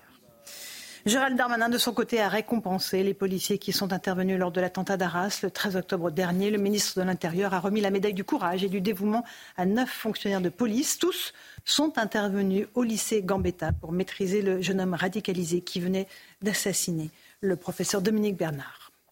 Concernant le compte personnel de formation, une participation forfaitaire des salariés sera mise en place dès cette année. C'est une annonce du ministre délégué chargé des comptes publics, Thomas Cazenave. Le ministre évoque une mesure juste et nécessaire, selon lui, qui permettra de générer 200 millions d'euros d'économies. Enfin, 136e jour de détention pour les otages détenus par l'organisation terroriste du Hamas dans la bande de Gaza. Trois de ces otages sont français. Ils se nomment Ofer, Orion et Oad. Nous pensons à tous ces otages ce soir et à leurs familles. Nous demandons, une fois de plus, leur libération immédiate et sans condition. Voilà, il est 18h02. Euh, nous sommes dans le plateau de Punchline, c'est News et Europe avec Rachel Kahn. Bonsoir Rachel, essayiste et juriste. Nathan Dever qui est écrivain. Bonsoir. Joseph Massesqueron, essayiste et consultant. Bonsoir, mon cher Joseph. Johan Usaï du service politique de CNews. Bonsoir. Bonsoir. Naïma Fadel euh, qui est euh, essayiste et Jean-Sébastien Ferjeux, directeur du site Atlantico. Bonsoir à tous. Bonsoir. Vous avez entendu mon petit sommaire avec allez, quelques petites remarques un peu sarcastiques sur ceux qui nous gouvernent, ceux qui sont nos élus en, en tout cas. J'aimerais commencer par ce qui est le plus frappant à mes yeux, Dominique Faure, la ministre chargée des collectivités territoriales et la ruralité, qui a exprimé euh, le fait que, selon elle, avoir attendu quatre semaines, cette attente insoutenable, savoir si elle restait ou pas dans le gouvernement, c'était comme un patient atteint du cancer qui attend le diagnostic et le résultat des analyses. On va juste écouter parce que ça paraît assez surréaliste comme ça, mais on va l'écouter. Dominique Faure à un moment donné, vous savez, euh, j'ai fait ce parallèle et je veux le faire avec vous, euh, de gens qui, euh, à qui on a diagnostiqué un cancer et qui attendent pendant 4 semaines, 5 semaines parfois, les résultats des analyses pour savoir quelle forme de cancer, comment ils vont être soignés, quels risques ils, ils, ont. Et donc, ben, la vie, elle apprend la patience. Dominique Faure, vous comparez l'attente de votre renomination au gouvernement à celle de l'attente des résultats d'un cancer? Oui. Je pense que... quand même pas les mêmes enjeux absolument pas les mêmes enjeux. Pourquoi je les compare? Je dis simplement que la vie apprend à relativiser. Voilà, la vie apprend à relativiser. Alors c'est la consternation générale sur le plateau. Je précise parce qu'il faut être vraiment juste qu'elle s'est excusée depuis. Elle a réalisé à quel point cette phrase était maladroite. Mais quand on entend ça, sérieusement, comment on peut faire deux secondes la comparaison avec un malade atteint de cancer et une attente de remaniement? Allez, Joseph, allez-y, allons-y tous. Wow. Bon, vous êtes scotché. tellement, pardonnez-moi. Non, mais elle s'est excusée, je Elle s'est excusée. Mais ça... ah, oui, mal je pense qu'elle peut s'excuser, mais, mais ce, qui est, ce que l'on voit dans l'extrait, ce, enfin, ce que l'on entend dans l'extrait, et ce qui frappe, c'est que elle a une métaphore, elle s'y accroche comme une patelle à son rocher, elle ne veut pas la lâcher, et elle creuse, et elle continue, elle continue, et c'est terrible. Ce que ça montre d'abord, euh, malheureusement, c'est que euh, une grande partie de nos politiques sont hors sol, parce qu'il faut vraiment être hors sol pour faire ce genre de comparaison. Oui, je suis d'accord. Allez, Nathan Devers. Ça montre une chose. En effet, c'est que c'est pas une gaffe euh, sur le mode du lapsus mhm. euh, qui échappe. Elle, euh, c'est délibéré, c'est rationalisé. Elle, ça dure une minute. Elle, si on suit sa métaphore, ça signifie qu'elle estime que ne pas rester ministre, ça s'apparente à quelque chose qui est comme la mort, ou l'absence de vie, ou la, maladie, ou une vie déficiente. Ce qui est intéressant, c'est que Platon, dans la République, mm. fait toute une théorie de la vocation, exactement, de la vocation politique, et il dit bien que le vrai politique, c'est celui qui doit être réticent. Celui euh, euh, pour qui le pouvoir, ça doit être quelque chose presque dans le milieu. Parce que comme il a c'est quelqu'un qui essaye de, mm. penser la cité, d'être, euh, si vous voulez, qui n'est pas accroché à son avidité. Quand on lui dit tu dois t'occuper des affaires de la cité, pour lui c'est un fardeau. Et il a juste envie de pouvoir en sortir pour pouvoir retourner à des méditations et à des réflexions. Et aujourd'hui, évidemment, on est à des années-lumière de ça. Ça veut dire à la fois on est dans une ambition, il y a des gens qui sont cramponnés à leur ambition, et d'autre part on est aussi peut-être dans une absence de hauteur de vue sur la politique euh, menée par les acteurs en question. Rachel Kahn, alors il y a euh, Madame Faure, et je suppose que vous avez dû être choquée et surprise, et aussi Madame Belloubet, c'est dans un autre registre, elle, sur les groupes de niveau. Vous savez qu'elle a annoncé ce week-end qu'elle maintiendrait les groupes de niveau, mais qu'il n'y aurait pas de groupe de bons et de groupe de mauvais. Ça veut dire qu'en fait, il n'y aura pas de groupe de niveau. Euh, en, fait, on, en arrive à, ce point-là. Comment est-ce que c'est possible, en fait, une telle, euh, non, mais telle série? J'ai le sentiment euh, qu'on on est à un moment intéressant euh, de. Comme c'est joliment dit. intéressant. Mais oui, dans le sens camusien du terme. C'est-à-dire qu'on ne peut pas s'en désintéresser de ça. J'ai l'impression qu'on est dans de telles névroses égotiques et égocentriques que les personnes sont obligées de rajouter leur grain de sel à des politiques qui, normalement, euh, ne devraient euh, hum. se circonscrire qu'à l'intérêt général. Là, c'est deux sorties. C'est à la fois comment euh, il faut que je, j'impose ma marque de fabrique. Mhm. Donc dans, les deux cas, en fait, euh, j'ai le sentiment que ça, ressort. Alors euh, le, premier cas sur le parallèle avec le cancer, on a l'impression, en plus d'une espèce de tuto de développement personnel sur dans la vie, il faut relativiser. Bon bah merci, on n'a pas besoin d'exemple. mais oui, mais c'est terrifiant. Bien sûr, c'est terrifiant. Et dans l'autre, le problème que nous avons, c'est que nous avons un problème de continuité de ligne politique. En tout cas, c'est le sentiment que j'ai. Oui, alors c'est un vrai sujet, Jean-Sébastien Ferjou. On va parler d'Emmanuel Macron dans un instant. Juste là, euh, comment on fait quand on est prof, qu'on vous dit, vous faites les groupes de niveau, mais alors surtout pas, vous mettez surtout pas les bons avec les bons, surtout pas les mauvais avec les mauvais. En fait, vous ne faites pas de groupe de niveau. C'est une terrible démonétisation de la parole, de la parole publique parce qu'on a un Premier ministre qui, lui, en avait fait l'axe central ou l'un des axes centraux de sa politique lorsqu'il était ministre de l'Éducation nationale, qui a confirmé qu'il voulait déployer cette vision-là. Après, il y a des arguments qui vont dans l'autre sens. Hein. Oui, il y a des études qui montrent que ça marche mieux en primaire que ça ne marche dans les plus grands niveaux et donc ça n'est pas nécessairement une mesure si utile que ça. Il y a une véritable question de moyens qui se pose, mais ça n'est pas ce que vise Madame Belloubet. Donc là, elle est en train de, ah. tortiller pour justement contourner la difficulté. Mais moi, je ne comprends pas Monsieur Macron. Regardez comme son interview ah à l'humanité. Mais non, mais parce que c'est quand, même lui, c'est quand même lui qui est la clé de voûte de tout cette espèce de système euh, sans queue ni tête, pardon, mais qui un jour dit blanc et le lendemain dit non, qui en plus adore humilier les gens parce qu'il avait repris, souvenez-vous, Madame Borne, sa première ministre, quand mhm. elle avait dit que le RN était porteur d'une idéologie dangereuse héritière du maréchal Pétain. Puis alors là, maintenant, il dit que le Rassemblement national, démentant par là euh, Gabriel Attal, son nouveau Premier ministre, qui avait dit l'inverse la semaine dernière à l'Assemblée nationale, que le Rassemblement national ne fait pas partie de l'arc républicain. Mais il se dément lui-même. C'est ça qui est plus terrible. Vous parliez des névroses. C'est très difficile d'amener le commentaire politique à la psychologie ou la psychiatrie, mais malheureusement, mais malheureusement, malheureusement, depuis l'élection de M. Macron, je pense que c'est une dimension du sujet, parce que je ne vois pas d'autre explication à ces volte-face permanente. Et comme je vous le disais, le pire, c'est pas tant ce qu'il est, ce qui n'est pas lui, on s'en fiche euh, un peu. Euh, c'est la démonétisation absolue de la valeur de la parole publique, parce que vous le disiez, comment les fonctionnaires du ministère de l'Éducation nationale peuvent bien savoir quelle est la ligne. D'abord, ils n'en veulent pas des groupes de niveau. Mais c'est ça. Ils sont censés déployer. Alors, juste, euh, on va y revenir, mais j'aimerais juste qu'on écoute Emmanuel Macron, parce que là, dans les colonnes de l'Humanité, il assène que selon lui, le RN est hors de l'arc républicain. Il dit voilà qu'il ne s'inscrit pas comme reconquête dans l'arc républicain. Et il y a dix jours, à Bordeaux, qu'est-ce qu'on n'entendait pas? Emmanuel Macron, un autre, un autre Emmanuel Macron. Écoutez ce qu'il disait alors, il y a dix jours. Tous les partis qui sont présents à l'Assemblée ont été choisis par nos compatriotes et qu'on ne fait pas de tri dans l'expression du suffrage universel et ce qui sort du scrutin. Il y a depuis le début euh, de cette mandature plusieurs textes qui ont été votés par euh, le Rassemblement national. Nous avons simplement veillé à ce qu'aucun texte ne soit voté uniquement grâce aux voix du Rassemblement national. C'est d'ailleurs le critère que j'avais donné euh, lors de la loi immigration. Mais c'est tout à fait normal de dire qu'il peut y avoir des discussions et on ne va pas considérer que telle ou telle formation politique aurait moins de droits parlementaires, moins de reconnaissance. Par contre, ça ne change pas la doctrine.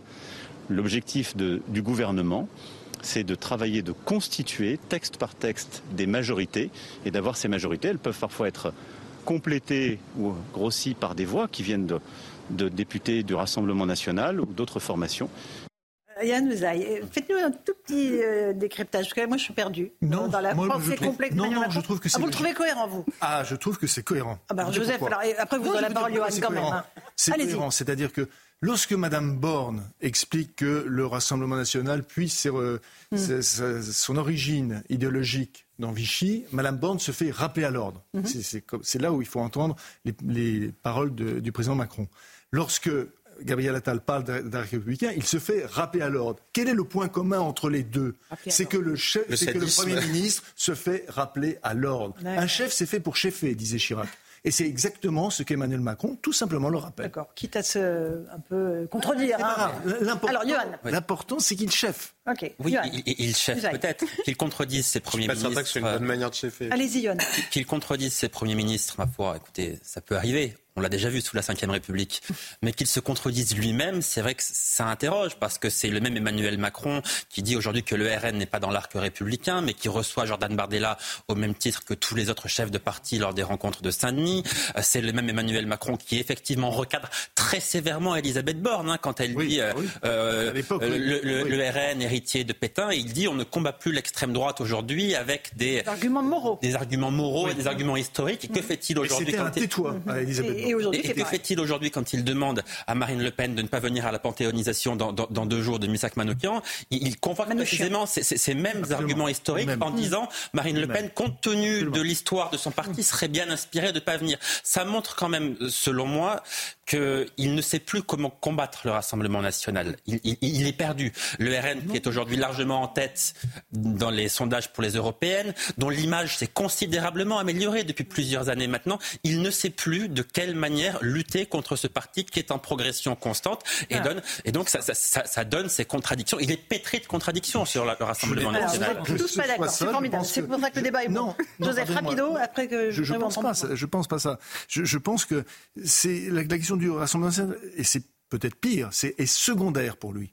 Et ce qui est prioritaire, ce qui est prioritaire, c'est d'affirmer son autorité par rapport au On, on vous a entendu, Joseph. Nathan et Neymar. Je, pense euh, qu'il y a quand même un, véritable malaise d'Emmanuel Macron sur la question du Rassemblement national. Par-delà ces querelles avec ses premiers ministres ou ses, les intrigues, euh, euh, quand il a été élu en 2017, il avait dit que le premier critère, la première promesse, un peu comme la courbe du chômage pour François Hollande, c'était de faire en sorte qu'à la fin de son mandat, les Français n'aient plus de raison de voter pour Marine Le Pen. Il est en train de voir, et il le sait quand même depuis un certain temps, que c'est un échec euh, patent. Est-ce seulement de sa faute ou pas? Peu importe, mais en tout cas, c'est un échec patent. Il me semble que euh, Emmanuel Macron, qui est quand même accusé euh, beaucoup par la gauche d'importer les idées du Rassemblement mm. national, en train de se demander de plus en plus s'il n'a pas le destin d'Obama du début à la fin. Ça veut dire qu'en 2017, il a été élu comme le Obama français, et il n'est pas exclu que euh, son départ ressemble à celui de Barack Obama. C'est-à-dire l'arrivée de Trump. Bien sûr, le bilan qu'il va laisser euh, dans l'histoire. Ah et je pense qu'il a très très peur de ça. C'est Fadel. chose pour lui que de donner effectivement les, clés de l'Élysée à,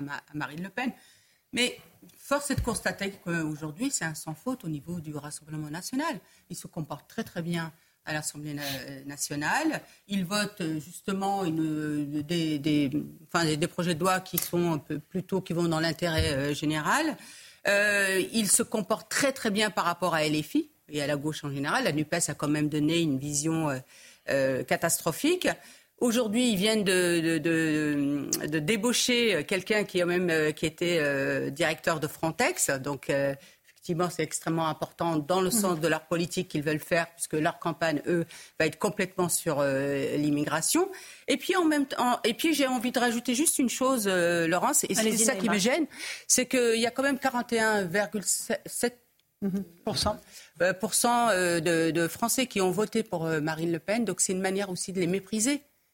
Oui. Est-ce qu'ils sont Est-ce que l'arc républicain, justement, si ce n'était pas l'arc républicain, il ne pourrait pas se présenter? Mhm. Donc est-ce que ce parti politique est dans l'arc républicain s'il se présente? S'il ah, se présente, il, parle aussi des électeurs de LFI qui. Mais, mais justement, pas dans l'arc républicain. Il y a, dernier mot là-dessus, Il y a une autre contradiction quand même, c'est que qui panthéonise-t-on Manoukian. Qui était Manoukian? Est-ce qu'il se battait pour la France ou est-ce qu'il se battait pour la cause communiste? Parce qu'il faisait partie de l'international communiste. Eh il avait combattu dans les brigades de la mmh. guerre d'Espagne. Alors moi, je ne conteste absolument pas sa panthéonisation. Simplement, il est très particulier finalement de dire on prend une partie de l'histoire au nom de la réconciliation nationale ou parce qu'on veut montrer qu'effectivement il y a des immigrés qui ont pu donner, c'était le cas de Manoukian, qui ont pu donner leur vie pour la France. Je comprends toutes ces raisons-là, elles peuvent, elles peuvent être légitimes. Mais dans ce cas-là, pourquoi reprocher à Marine Le Pen ce qu'était la famille politique dont, euh, avec laquelle il y a une filiation euh, il y a 80 euh, mmh. ans. Parce que ça n'est pas cohérent. Emmanuel Macron c'est soit on considère qu'on est dans un moment de réconciliation, on se tourne vers l'avenir. Laissez-moi placer une parole.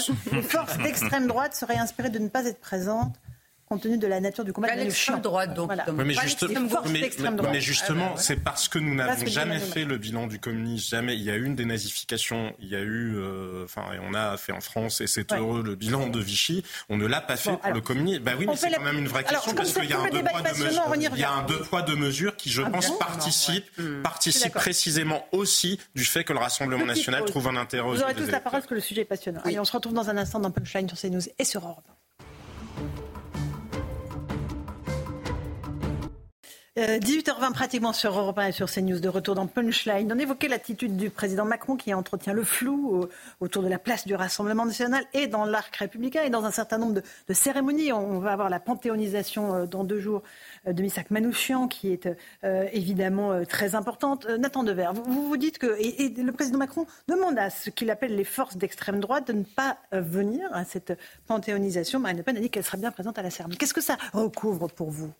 Bah, on a été choqué, c'est vrai, euh, par le fait que euh, des députés LFI soient venus à l'hommage du 7 octobre, euh, soient venus à la cérémonie pour Robert Badinter, alors qu'on leur avait demandé de ne pas venir. Et en effet, je comprends. on peut faire quand même, à certains égards, la comparaison avec euh, euh, cette situation. Je crois que le petit-neveu de Manouchian a dit qu'il ne voulait pas euh, de la présence du Rassemblement national. Et puis, on peut aussi faire la comparaison avec ce, mot de, en hommage à Navalny quand il a été assassiné de Jordan Bardella, ce tweet qui a été publié, sachant que le, le même Jordan Bardella et les députés européens du Rassemblement national quand il y a eu à l'époque des résolutions pour condamner les conditions euh, d'enfermement euh, euh, de M. Navalny, ça n'a pas été voté par lui et par les autres députés. Et je crois même que certains ont voté contre. donc, si vous voulez, on peut aussi se dire que, mais c'est, je pense, une, une, une, et tout le monde le voit bien, qu'il y a une stratégie politique de dédiabolisation incontestablement, cette stratégie, elle fonctionne euh, politiquement, mais que, euh, dans le fond, si on creuse, euh, ce n'est pas du tout, loin de là, aussi simple que ça. J'aimerais juste faire une remarque, c'est que le concept d'arc républicain, mhm. en fait, il était fonctionnel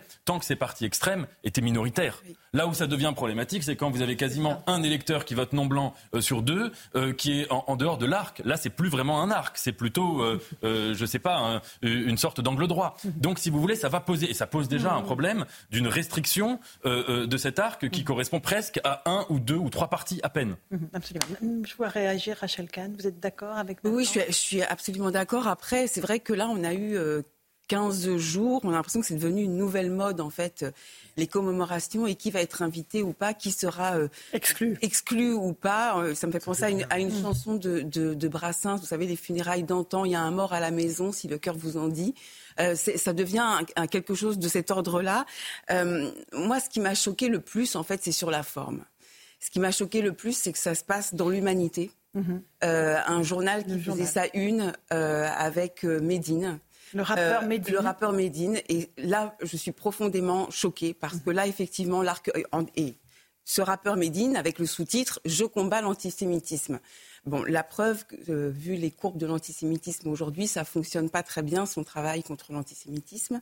Euh, mais, j'étais choquée par cette forme. Et puis, Manouchian, vous l'avez répété, c'est un Manouchian, c'est un, c'est un résistant. Lorsqu'on a euh, Daniel Obono qui dit que le Hamas est un résistant, ça interroge aussi de la présence de l'extrême gauche à, cette, à cet événement.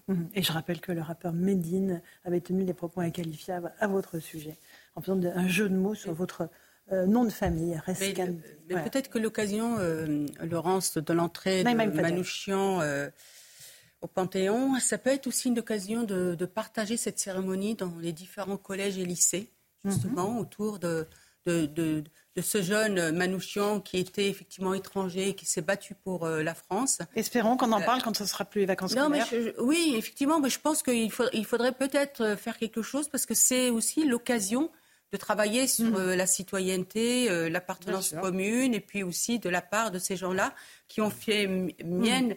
Euh, les leurs, ce pays. Mais vous, parlez de, des vacances scolaires, mais les vacances scolaires, elles ne sont pas partout là en ce moment. Oui, oui, il y a des petites zones qui sont en vacances. On pourrait voilà, choisir des lycées comme ça symboliquement et inviter des lycéens et des collégiens.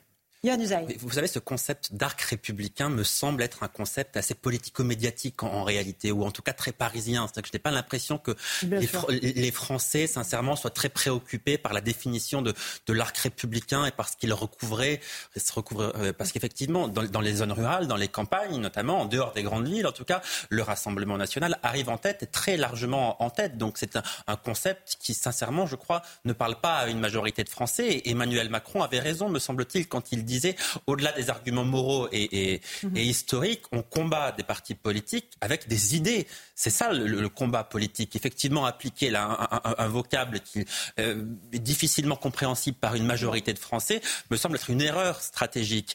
Et après, concernant la panthéonisation euh, de Misak Manouchian, euh, mhm. qui était un résistant, effectivement, vous l'avez dit. Marine Le Pen a décidé d'y aller, mais l'antisémitisme aujourd'hui, il est principalement de quel côté il est principalement de l'extrême gauche. Si vous demandez aux Juifs de France aujourd'hui de qui est-ce qu'ils ont peur, ils vont vous répondre de, quasiment à 100% de l'extrême gauche et non pas de l'extrême droite, même s'il y a évidemment de l'antisémitisme à l'extrême droite, ça n'est pas la question. Mais aujourd'hui, l'antisémitisme le plus visible, le plus flagrant, il est bien situé à l'extrême gauche. Mmh. Ok, allez, dernier mot là-dessus, Joseph, et on avance parce que là, il faut qu'on fasse un autre thème. Très, très justement, parce que euh, qui dit arc républicain dit évidemment lutter contre la dédiabolisation. Mais la question n'est pas la dédiabolisation. C'est pas ça qui fait monter le Front National. C'est pas parce que Sébastien Chenu a une cravate. C'est pas ça du tout qui fait monter le Front National. Quoi, alors le Rassemblement National. C'est la réalité. Mhm. C'est le réel. Je suis ah, désolé, c'est le réel. Et eh oui, c'est le réel. Je sais que le réel. Rien que de dire ça, voilà. C'est quand même le réel. Mais ça vous classe dans un endroit. C'est quand même le réel. Attention à vous, Joseph.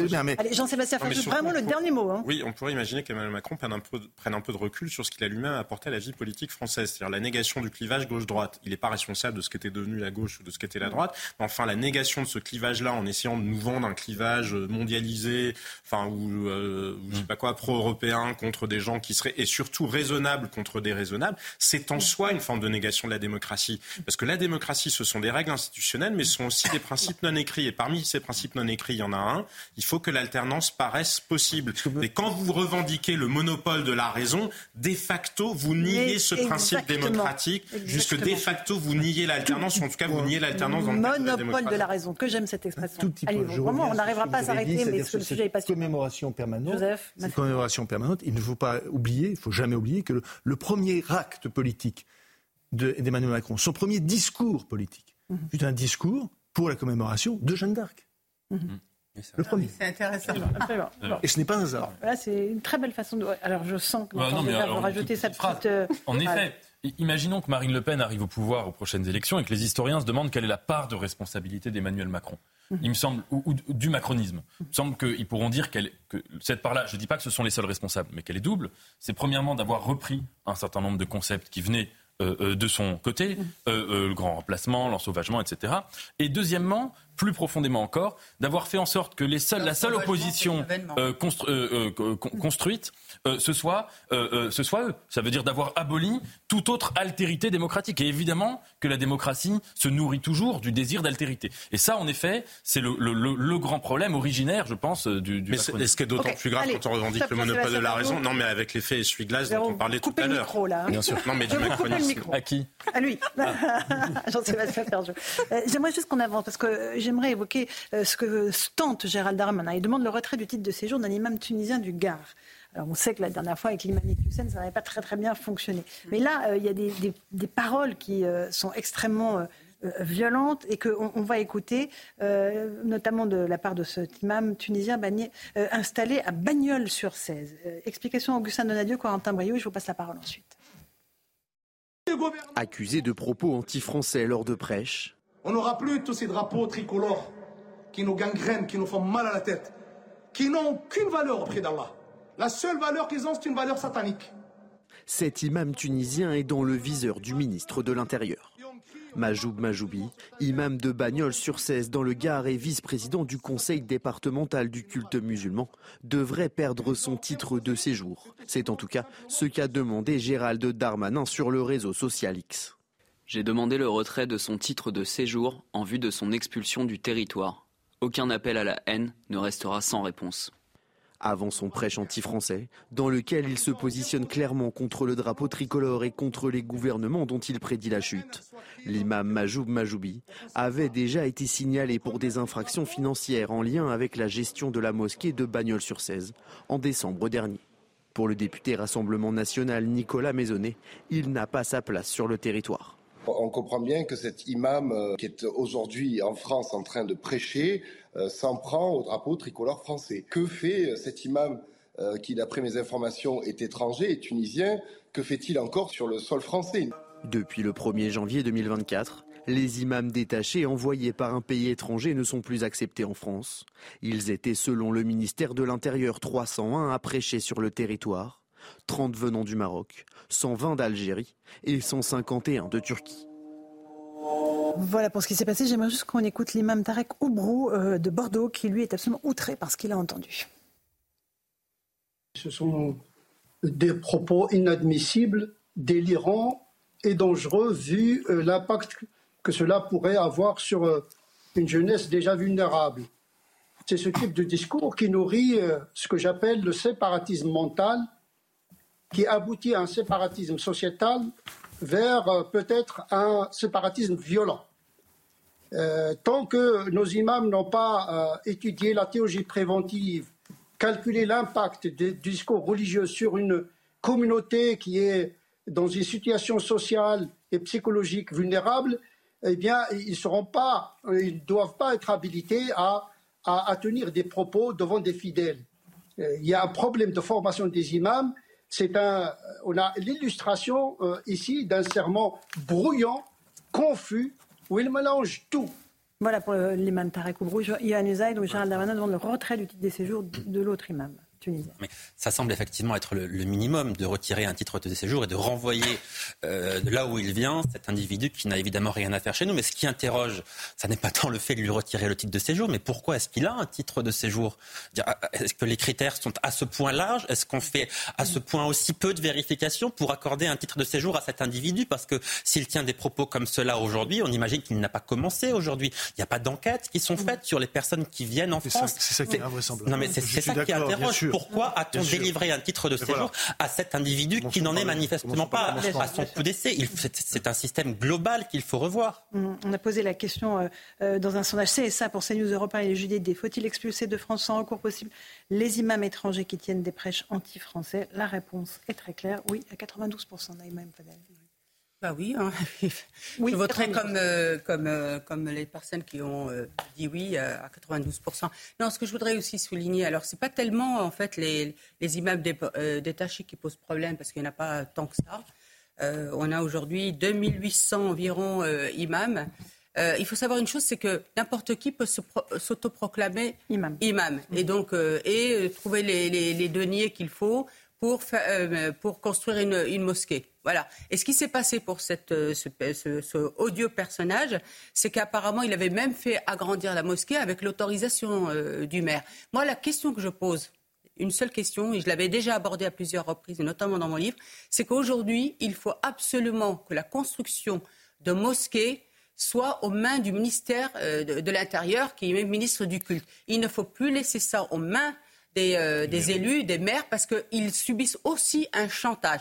Donc il faut revenir sur ça absolument. Il faut les protéger aussi. Nathan Devers, rapidement. À ah, moi, cette vidéo mais personnellement absolument insupportable. Ces gens-là, euh, les islamistes, mettent le feu euh, dans les esprits. Ce sont des gens qui sont nuls en théologie qui ont l'air d'être profondément incultes et qui construisent, qui transforment la religion en la chose la plus bête euh, qui soit, avec toujours, j'ai vu la vidéo en entier, mhm. un discours, une sorte de propagande contre tout ce qui incarne la modernité. Parce que là, il criait sur les drapeaux euh, euh, français dans les matchs de foot. voilà, toujours ce, cette, de, s'en prendre à des gens qui sont sans doute un peu malheureux et de leur dire que la modernité, c'est le, le nihilisme. Maintenant, juste une chose, lui enlever sa carte de, de séjour, ça ne changera rien au sujet. Parce qu'aujourd'hui, l'islamisme est en grande partie virtualisé. Ce monsieur peut être à 15 000 km. mais il peut dire les mêmes propos lui. sur Internet. Vous avez raison. Rachel Kahn, rapidement. Non, mais je partage, c'est extrêmement grave. Euh, ce genre de propos, ce sont des mots qui, qui nous séparent, mais plus que ça, ce sont des mots qui nous tuent en réalité. Et je, ce sont des mots aussi qui mettent euh, une cible dans le dos des musulmans. Euh, il n'y a, a, pas mieux pour faire en sorte que les musulmans en France soient détestés.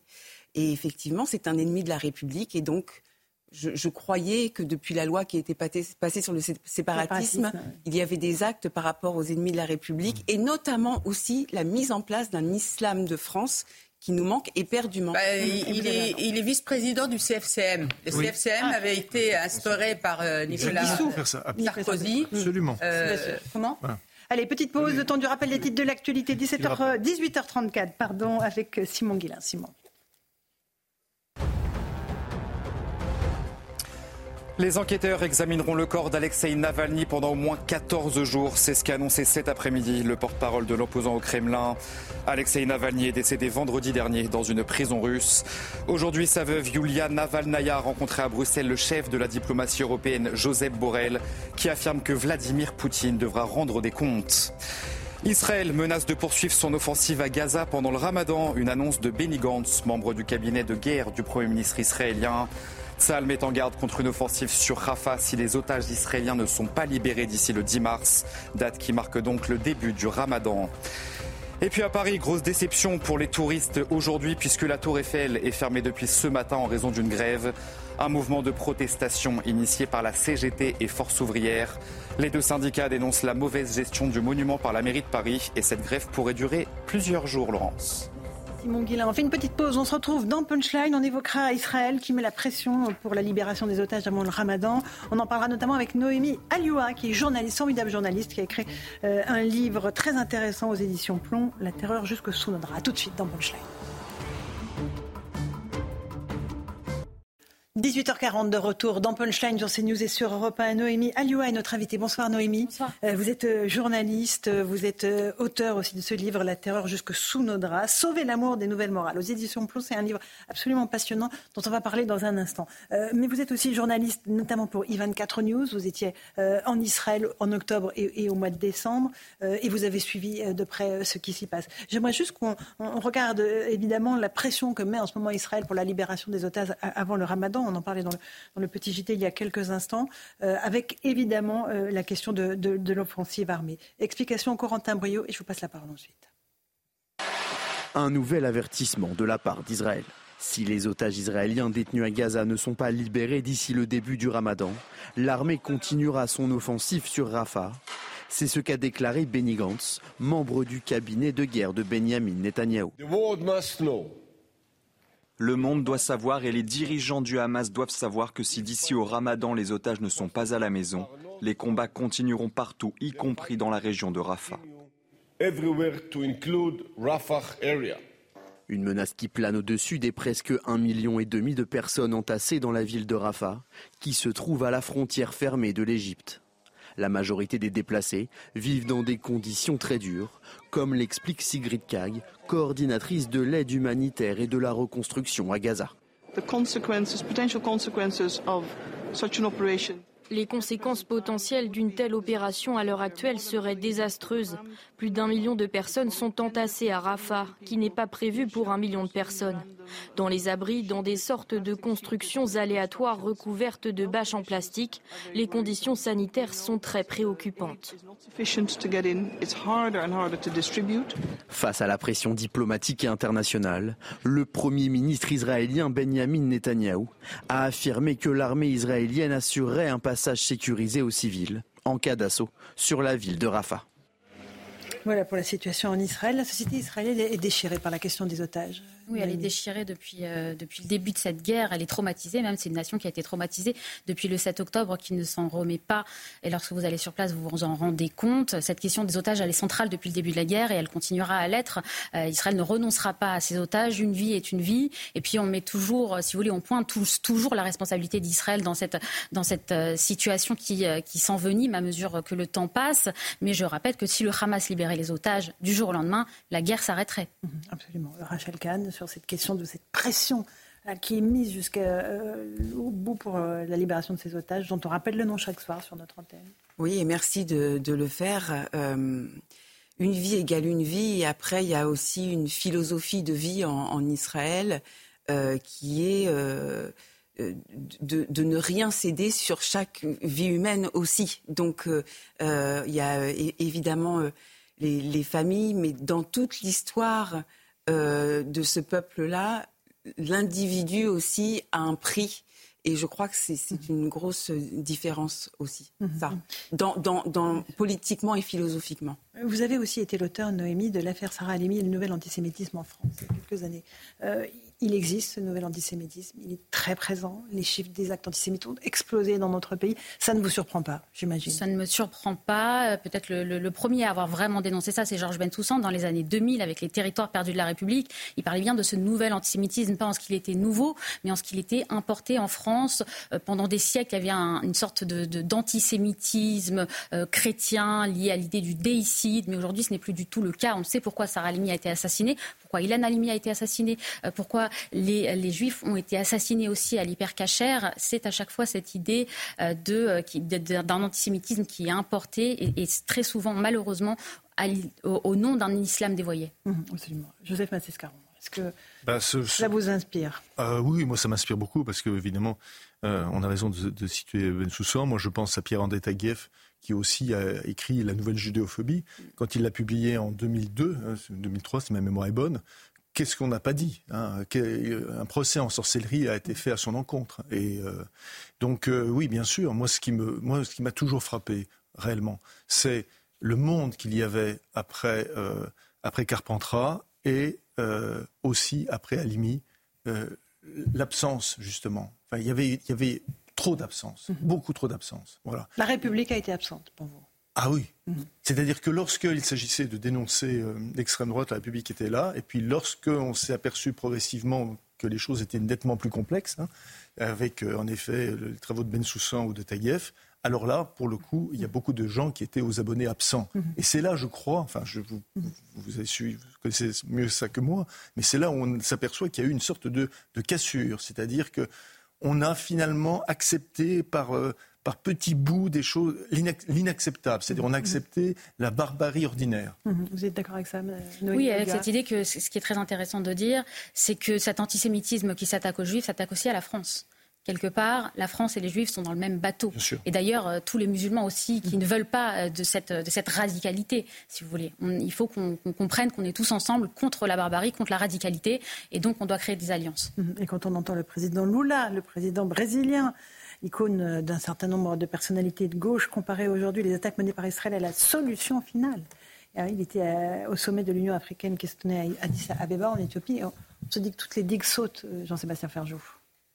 Oui, mais finalement, vous savez, c'est devenu un élément assez fondateur de la politique des pays euh, dits du Sud ou, mhm. des BRICS. Alors, on pourrait euh, rétorquer des tas de choses euh, à M. Lula. Hein, déjà commencer par lui poser des questions sur la manière dont le Brésil traite les peuples premiers qui vivent toujours au Brésil. Et vous pouvez regarder toutes les dictatures d'extrême gauche latino-américaines. Elles ont rarement, rarement respecté les droits des populations qui vivaient. Et pour en revenir à Israël. L'époque précolombienne. Mhm. Oui, mais c'est pas neutre quand même parce que ça montre bien l'hypocrisie absolue du système, du système international après, moi, ce que je voyais, c'est qu'il y a pour la première fois aujourd'hui, un responsable du Hamas a donné un nombre de morts de combattants du Hamas. Et c'est très intéressant. Alors, un responsable Alors non pas le bilan global hein, des victimes, le bilan global, mais le, combattant, le nombre de combattants morts. mais jusqu'à présent, le Hamas ne faisait jamais la distinction. Et donc, à chaque fois qu'il communiquait sur le nombre de morts, on, avait l'impression que c'était 100% de morts civiles. Là, il dit 6000 morts combattants mhm. du Hamas. Donc même à supposer qu'on prenne les chiffres au premier degré qui ne soient pas minimisés,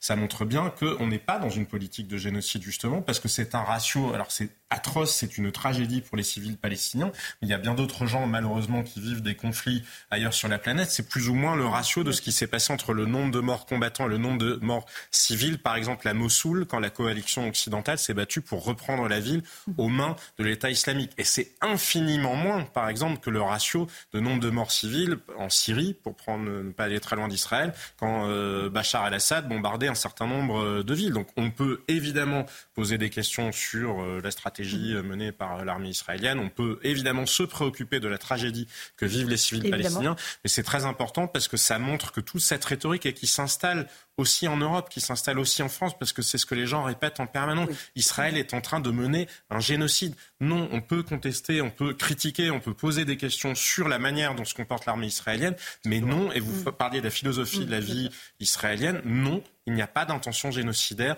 de l'armée israélienne à Gaza. C'est toujours mieux de le dire. Et les chiffres, justement, c'est triste d'en arriver là. Vous avez euh, évoqué ces chiffres. Noémie Alua, je vous ai demandé de venir pour ce livre, La terreur jusqu'au sous nos draps. Alors c'est euh, un, essai euh, sur un féminisme totalitaire, dites-vous, actuel, qui entend régenter notre intimité, celle du couple en particulier, et diaboliser le masculin et victimiser le féminin pour en finir avec la liberté d'aimer. Qu'est-ce qui vous a poussé à faire ce constat? Alors vraiment que je crois que nous évoquons assez régulièrement dans cette émission avec Rachel Écoutez, je suis tombée sur une interview des réalisateurs du, dessin animé Vaiana, donc euh, du Disney Vaiana, et les réalisateurs étaient très fiers d'annoncer que ça allait être la première princesse Disney sans histoire d'amour et donc que ce serait le summum du féminisme. Et donc je me suis dit, qu'est-ce qui se passe? Ça veut dire que pour être totalement féministe, il faut être libéré de l'amour. Ça veut dire que l'amour est un poids pour la femme. Et donc j'ai commencé à lire, si vous voulez, euh, un petit peu toutes les théoriciennes de cette idée-là, chez les féministes dites radicales, qui s'attellent à attaquer ce sentiment amoureux euh, entre l'homme et la femme. Et je me suis rendu compte que c'était tout à fait pensé, c'était tout à fait réfléchi, et que cet amour-là, l'amour pour l'homme de la part de la femme, est considéré euh, comme, euh, comme, une, euh, comme une servitude et qu'il faut s'en libérer pour être totalement libre. Et donc je me suis dit, il faut sauver l'amour. Un asservissement quasiment de la femme envers l'homme. Et alors la semaine dernière, on a évoqué Sandrine Rousseau qui affirmait que dans le combat contre les violences faites aux femmes, on ne pouvait compter sur aucun homme. Quand elle dit on ne peut compter sur aucun homme, la phrase est terrible. Et c'est très intéressant. Moi, j'appelle ça le réductio ad porsum. J'ai créé ce concept dans mon livre. Vous savez, c'est le philosophe allemand Léo Strauss qui parlait de réductio ad Hitlerum. C'est un procédé rhétorique qui consiste à disqualifier son adversaire en l'associant à Adolf Hitler. En gros, il s'agit de, ne pas avoir à argumenter en l'associant directement au mal. Eh bien, il me semble qu'aujourd'hui, on fait du réductio ad porsum, c'est-à-dire qu'on réduit euh, tous les hommes à des agresseurs sexuels. Malheureusement, c'est ce que fait exactement euh, la députée écologiste Sandrine Rousseau en expliquant qu'en gros, il n'y a aucun homme qui pourrait se tenir aux côtés d'elle euh, pour défendre le féminisme. Et donc, c'est mettre tous les hommes dans le même bateau et mettre en danger l'amour. Mmh, absolument. En danger l'amour, ça, ça, vous fait réagir, Rachel bah, Oui, j'adore. Non, mais merci pour ce. je trouve le, concept génial. Utilisez-le, hein, il appartient à tout le monde maintenant. Non, mais c'est surtout à quel point on est à un degré de victimisation et de victimocratie que même l'amour devient un, un instrument pour se victimiser. Mhm. Donc on part dans des endroits là euh, euh, au-delà du réel à mon sens. Et puis toujours de manière incessante de mettre les personnes dans des cases, de les déshumaniser. Et ça, c'est le ressort d'à peu près tout aujourd'hui et qui nous pollue en réalité et qui pollue l'ensemble de nos relations. Alors les hommes, ils disent quoi euh, Joseph Massescaron, euh, Jean-Sébastien Ferjou, accusé, répondez Non mais, je trouve ça effectivement très, très intéressant. Ça passerait mal. Bon alors, je vais laisser Jean-Sébastien d'abord répondre, après Joseph. Allez-y Jean-Sébastien. Je trouve ça très intéressant et surtout, ce qui est complètement vain, me semble-t-il, dans les campagnes auxquelles on assiste à l'heure actuelle, c'est d'imaginer que ça pourrait effectivement défaire les violences, euh, nous permettre de vaincre la bataille contre les violences sexuelles et sexistes. Parce que oui, certainement, il y a des composantes culturelles. On voit bien que d'ailleurs certaines sociétés ou certaines cultures sont plus porteuses d'une vision de la domination euh, masculine ou d'une mm. supposée infériorité féminine. Mais au bout du bout, ça n'empêche pas qu'en tant qu'individu, ce qui est important, c'est quand même d'armer les individus pour détecter les êtres pervers face à eux. Il y a des hommes pervers, il y a des femmes pervers. mais, oui, mais quand on, les femmes ne sont pas exemples de perversité. Quand on surpolitise tout, on élimine totalement la dimension, alors que ce que nous devons apprendre à nos enfants aussi, c'est que oui, le mal, ça existe, ça fait partie de la nature humaine, et que oui, il faut détecter, parce que sinon, si on a l'impression que c'est juste un système politique et que si on en est débarrassé, c'est exactement les mêmes illusions que toutes celles des, totalitarismes du XXe siècle. Créer un homme nouveau. Il a réfléchi. il a bien réfléchi. il va dire un truc Non, il y a, il y a dans le, il y a un féminisme radical qui euh, a été, euh, à mon sens, qui a été pollué par un lesbianisme radical. Ah, qui fait que toute figure masculine mhm. doit être annihilée. Tout ce qui représente l'homme doit être éradiqué, systématiquement. Et là, je, là, pour le coup, pardon de parler, là je parle en tant que gay, hein, mhm. parce que ça, également, les gays le vivent, ça, c'est, cette situation. Donc, il y a, il y a une, une sorte de, comment dire, de... Euh, je sais pas, de, pollinisation de la, de la pensée radicale euh, lesbienne qui, sait, qui, qui, qui, a, euh, pardon, qui a touché qui a touché le féminisme radical. Alors, ça, a eu à, une époque, ça a eu des vertus. Ça a eu des vertus. C'est-à-dire à la fin du 19e, mm. et début du 20e, avec des poètes comme euh, René Vivien ou autres, ça a eu des, vertus. Mais aujourd'hui, ça n'a plus du tout cet aspect-là. Bon, vous êtes d'accord, Noémie Alua, ou pas? C'est intéressant, mais c'est pas exactement mon point de vue. C'est-à-dire que lorsque vous lisez les féministes radicales, on sent qu'il y a une forme de romantisme rentré elles, affirment qu'elles haïssent les hommes, qu'elles veulent vivre sans eux, mais quelque part, on, lit entre les lignes une sorte d'amour déçu. Il y a une sorte de passion triste, avec cet esprit revanchard qui est très caractéristique de l'époque. Donc, euh, sans doute qu'il y a aussi ce que, vous, ce que vous annoncez là, mais moi, ce que je lis beaucoup, ah c'est au contraire une déception immense, en fait. Mmh. Une déception immense et euh, faire de cas particuliers une généralité sur les hommes. Et ça, c'est problématique. je crois même pas, pardon, que sur une partie, justement, il n'y a pas de déception. Il y a le fait de se dire, ben, peut-être qu'on peut se passer carrément des hommes. Alors, vous argumenté, en tout cas, dans les ouvrages. Dans votre livre, vous parlez de la déconstruction des contes pour enfants. C'est un peu ce qu'on a, vous venez d'évoquer avec euh, le, petit film de Disney, enfin le, grand film de Disney. La fin de la galanterie, c'est terminé. Euh, quiconque est galant avec une femme est suspect. oui, parce qu'on vous explique que la galanterie, euh, si vous voulez, c'est du sexisme bienveillant. Donc, à partir du moment où vous tenez la porte d'une femme, à partir du moment où vous l'invitez au restaurant, et eh bien là, c'est le début, si vous voulez, c'est le début de l'agression, puisque, par exemple, l'actrice Isabelle Adjani vous parle des 3 G galanterie grivoiserie, goujaterie. Donc à partir du moment où vous ouvrez la porte à une femme, vous êtes déjà presque, vous avez en tout cas l'ADN euh, d'un violeur malheureusement. Et c'est vrai que cette, ce, ce continuum-là, euh, pour parler des violences euh, qui, qui, part de la galanterie et qui va jusqu'au pire, eh bien il faut casser ce continuum pour sauver l'amour et au contraire pouvoir dénoncer beaucoup plus, beaucoup plus durement les agresseurs qu'on appelle aujourd'hui les porcs depuis le mouvement Balance ton porc. Mmh, mmh. Et vous dites aussi que l'amour est devenu l'emprise amoureuse en réalité. On ne le voit que par ce prisme-là Oui, c'est ça. Et puis, il faut défendre une forme d'emprise. Je m'explique, c'est un concept flou qui n'a pas de définition juridique, l'emprise qui est utilisée à tort et à travers aujourd'hui pour pathologiser et pour psychiatriser le sentiment amoureux. Or, que disent les spécialistes à chaque fois qu'il est question d'emprise Qu'il y a un rapport de subordination, d'asymétrie, de vulnérabilité, d'inégalité. Mais qu'est-ce que la passion amoureuse si ce n'est un peu tout ça également? Donc, je ne dis pas que toutes les formes d'emprise sont défendables. Je dis qu'il y a une différence de degré et non de nature entre ces emprises qui sont dangereuses, qu'il faut dénoncer et ces emprises qui font partie du jeu amoureux, qui font souffrir, mais qui font partie encore, qui doivent être défendues en tant que. Et il y a aussi dans ce recours permanent à l'emprise, ça peut exister bien sûr, mais une forme de déresponsabilisation. C'est-à-dire c'est ne plus assumer ses responsabilités. Parfois, on fait des choix qui se révèlent être des erreurs. Eh bien, oui, il faut savoir assumer ses erreurs plutôt que de considérer que c'était forcément l'autre qui était, de la faute de l'autre. Rachel, en cause. Rachel Kahn? Non, mais quand je vous entends, et notamment sur les portes, la galanterie, parce que en fait, après, ça, ça devient aussi le, le tremplin pour la goujaterie et des mecs qui vous balancent la porte à, la figure. à la figure. Il vaut mieux qu'ils la tiennent plutôt qu'ils voilà, dans la figure. Ça, et, et, et, et je ne peux pas ne pas vous parler euh, des, femmes israéliennes qui ont été prises mmh. en otage et ce qu'elles ont pu vivre. Et effectivement, ce décalage entre les néo-féministes qui n'arrêtent pas justement de euh, mhm. sortir des tribunes sur les micro-agressions et ce qui se passe dans le réel par rapport à ces femmes. Et leur silence assourdissant Absolument. sur les massacres du 7 octobre et le fait que les femmes ont été et les femmes yézidis, les femmes yézidis. Et vous avez raison. 7000 femmes yézidis prises en otage, converties de force par l'État islamique. Vous vous souvenez à l'époque des, féministes occidentales. Silence. Femmes iraniennes aussi, silence. Oui, Mais parce que les femmes victimes de l'islam. Et rendons hommage aux femmes iraniennes. Parce que malheureusement, le féminisme est instrumentalisé politiquement dans un certain sens et donc, euh, il y a des affaires qu'on va plus mettre en avant, comme l'affaire de Pardieu, et d'autres qu'on va un peu plus passer au silence, malheureusement, comme l'affaire Miller. Donc, vous avez une sorte de féminisme rouge qui va politiser et qui va se servir de certaines affaires et qui va euh, essayer d'en passer d'autres sous silence. Mm. Il faut dénoncer ça parce qu'évidemment,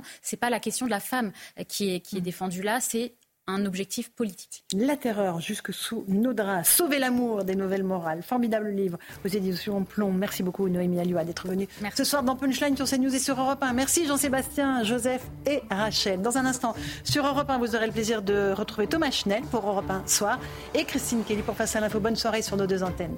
À demain.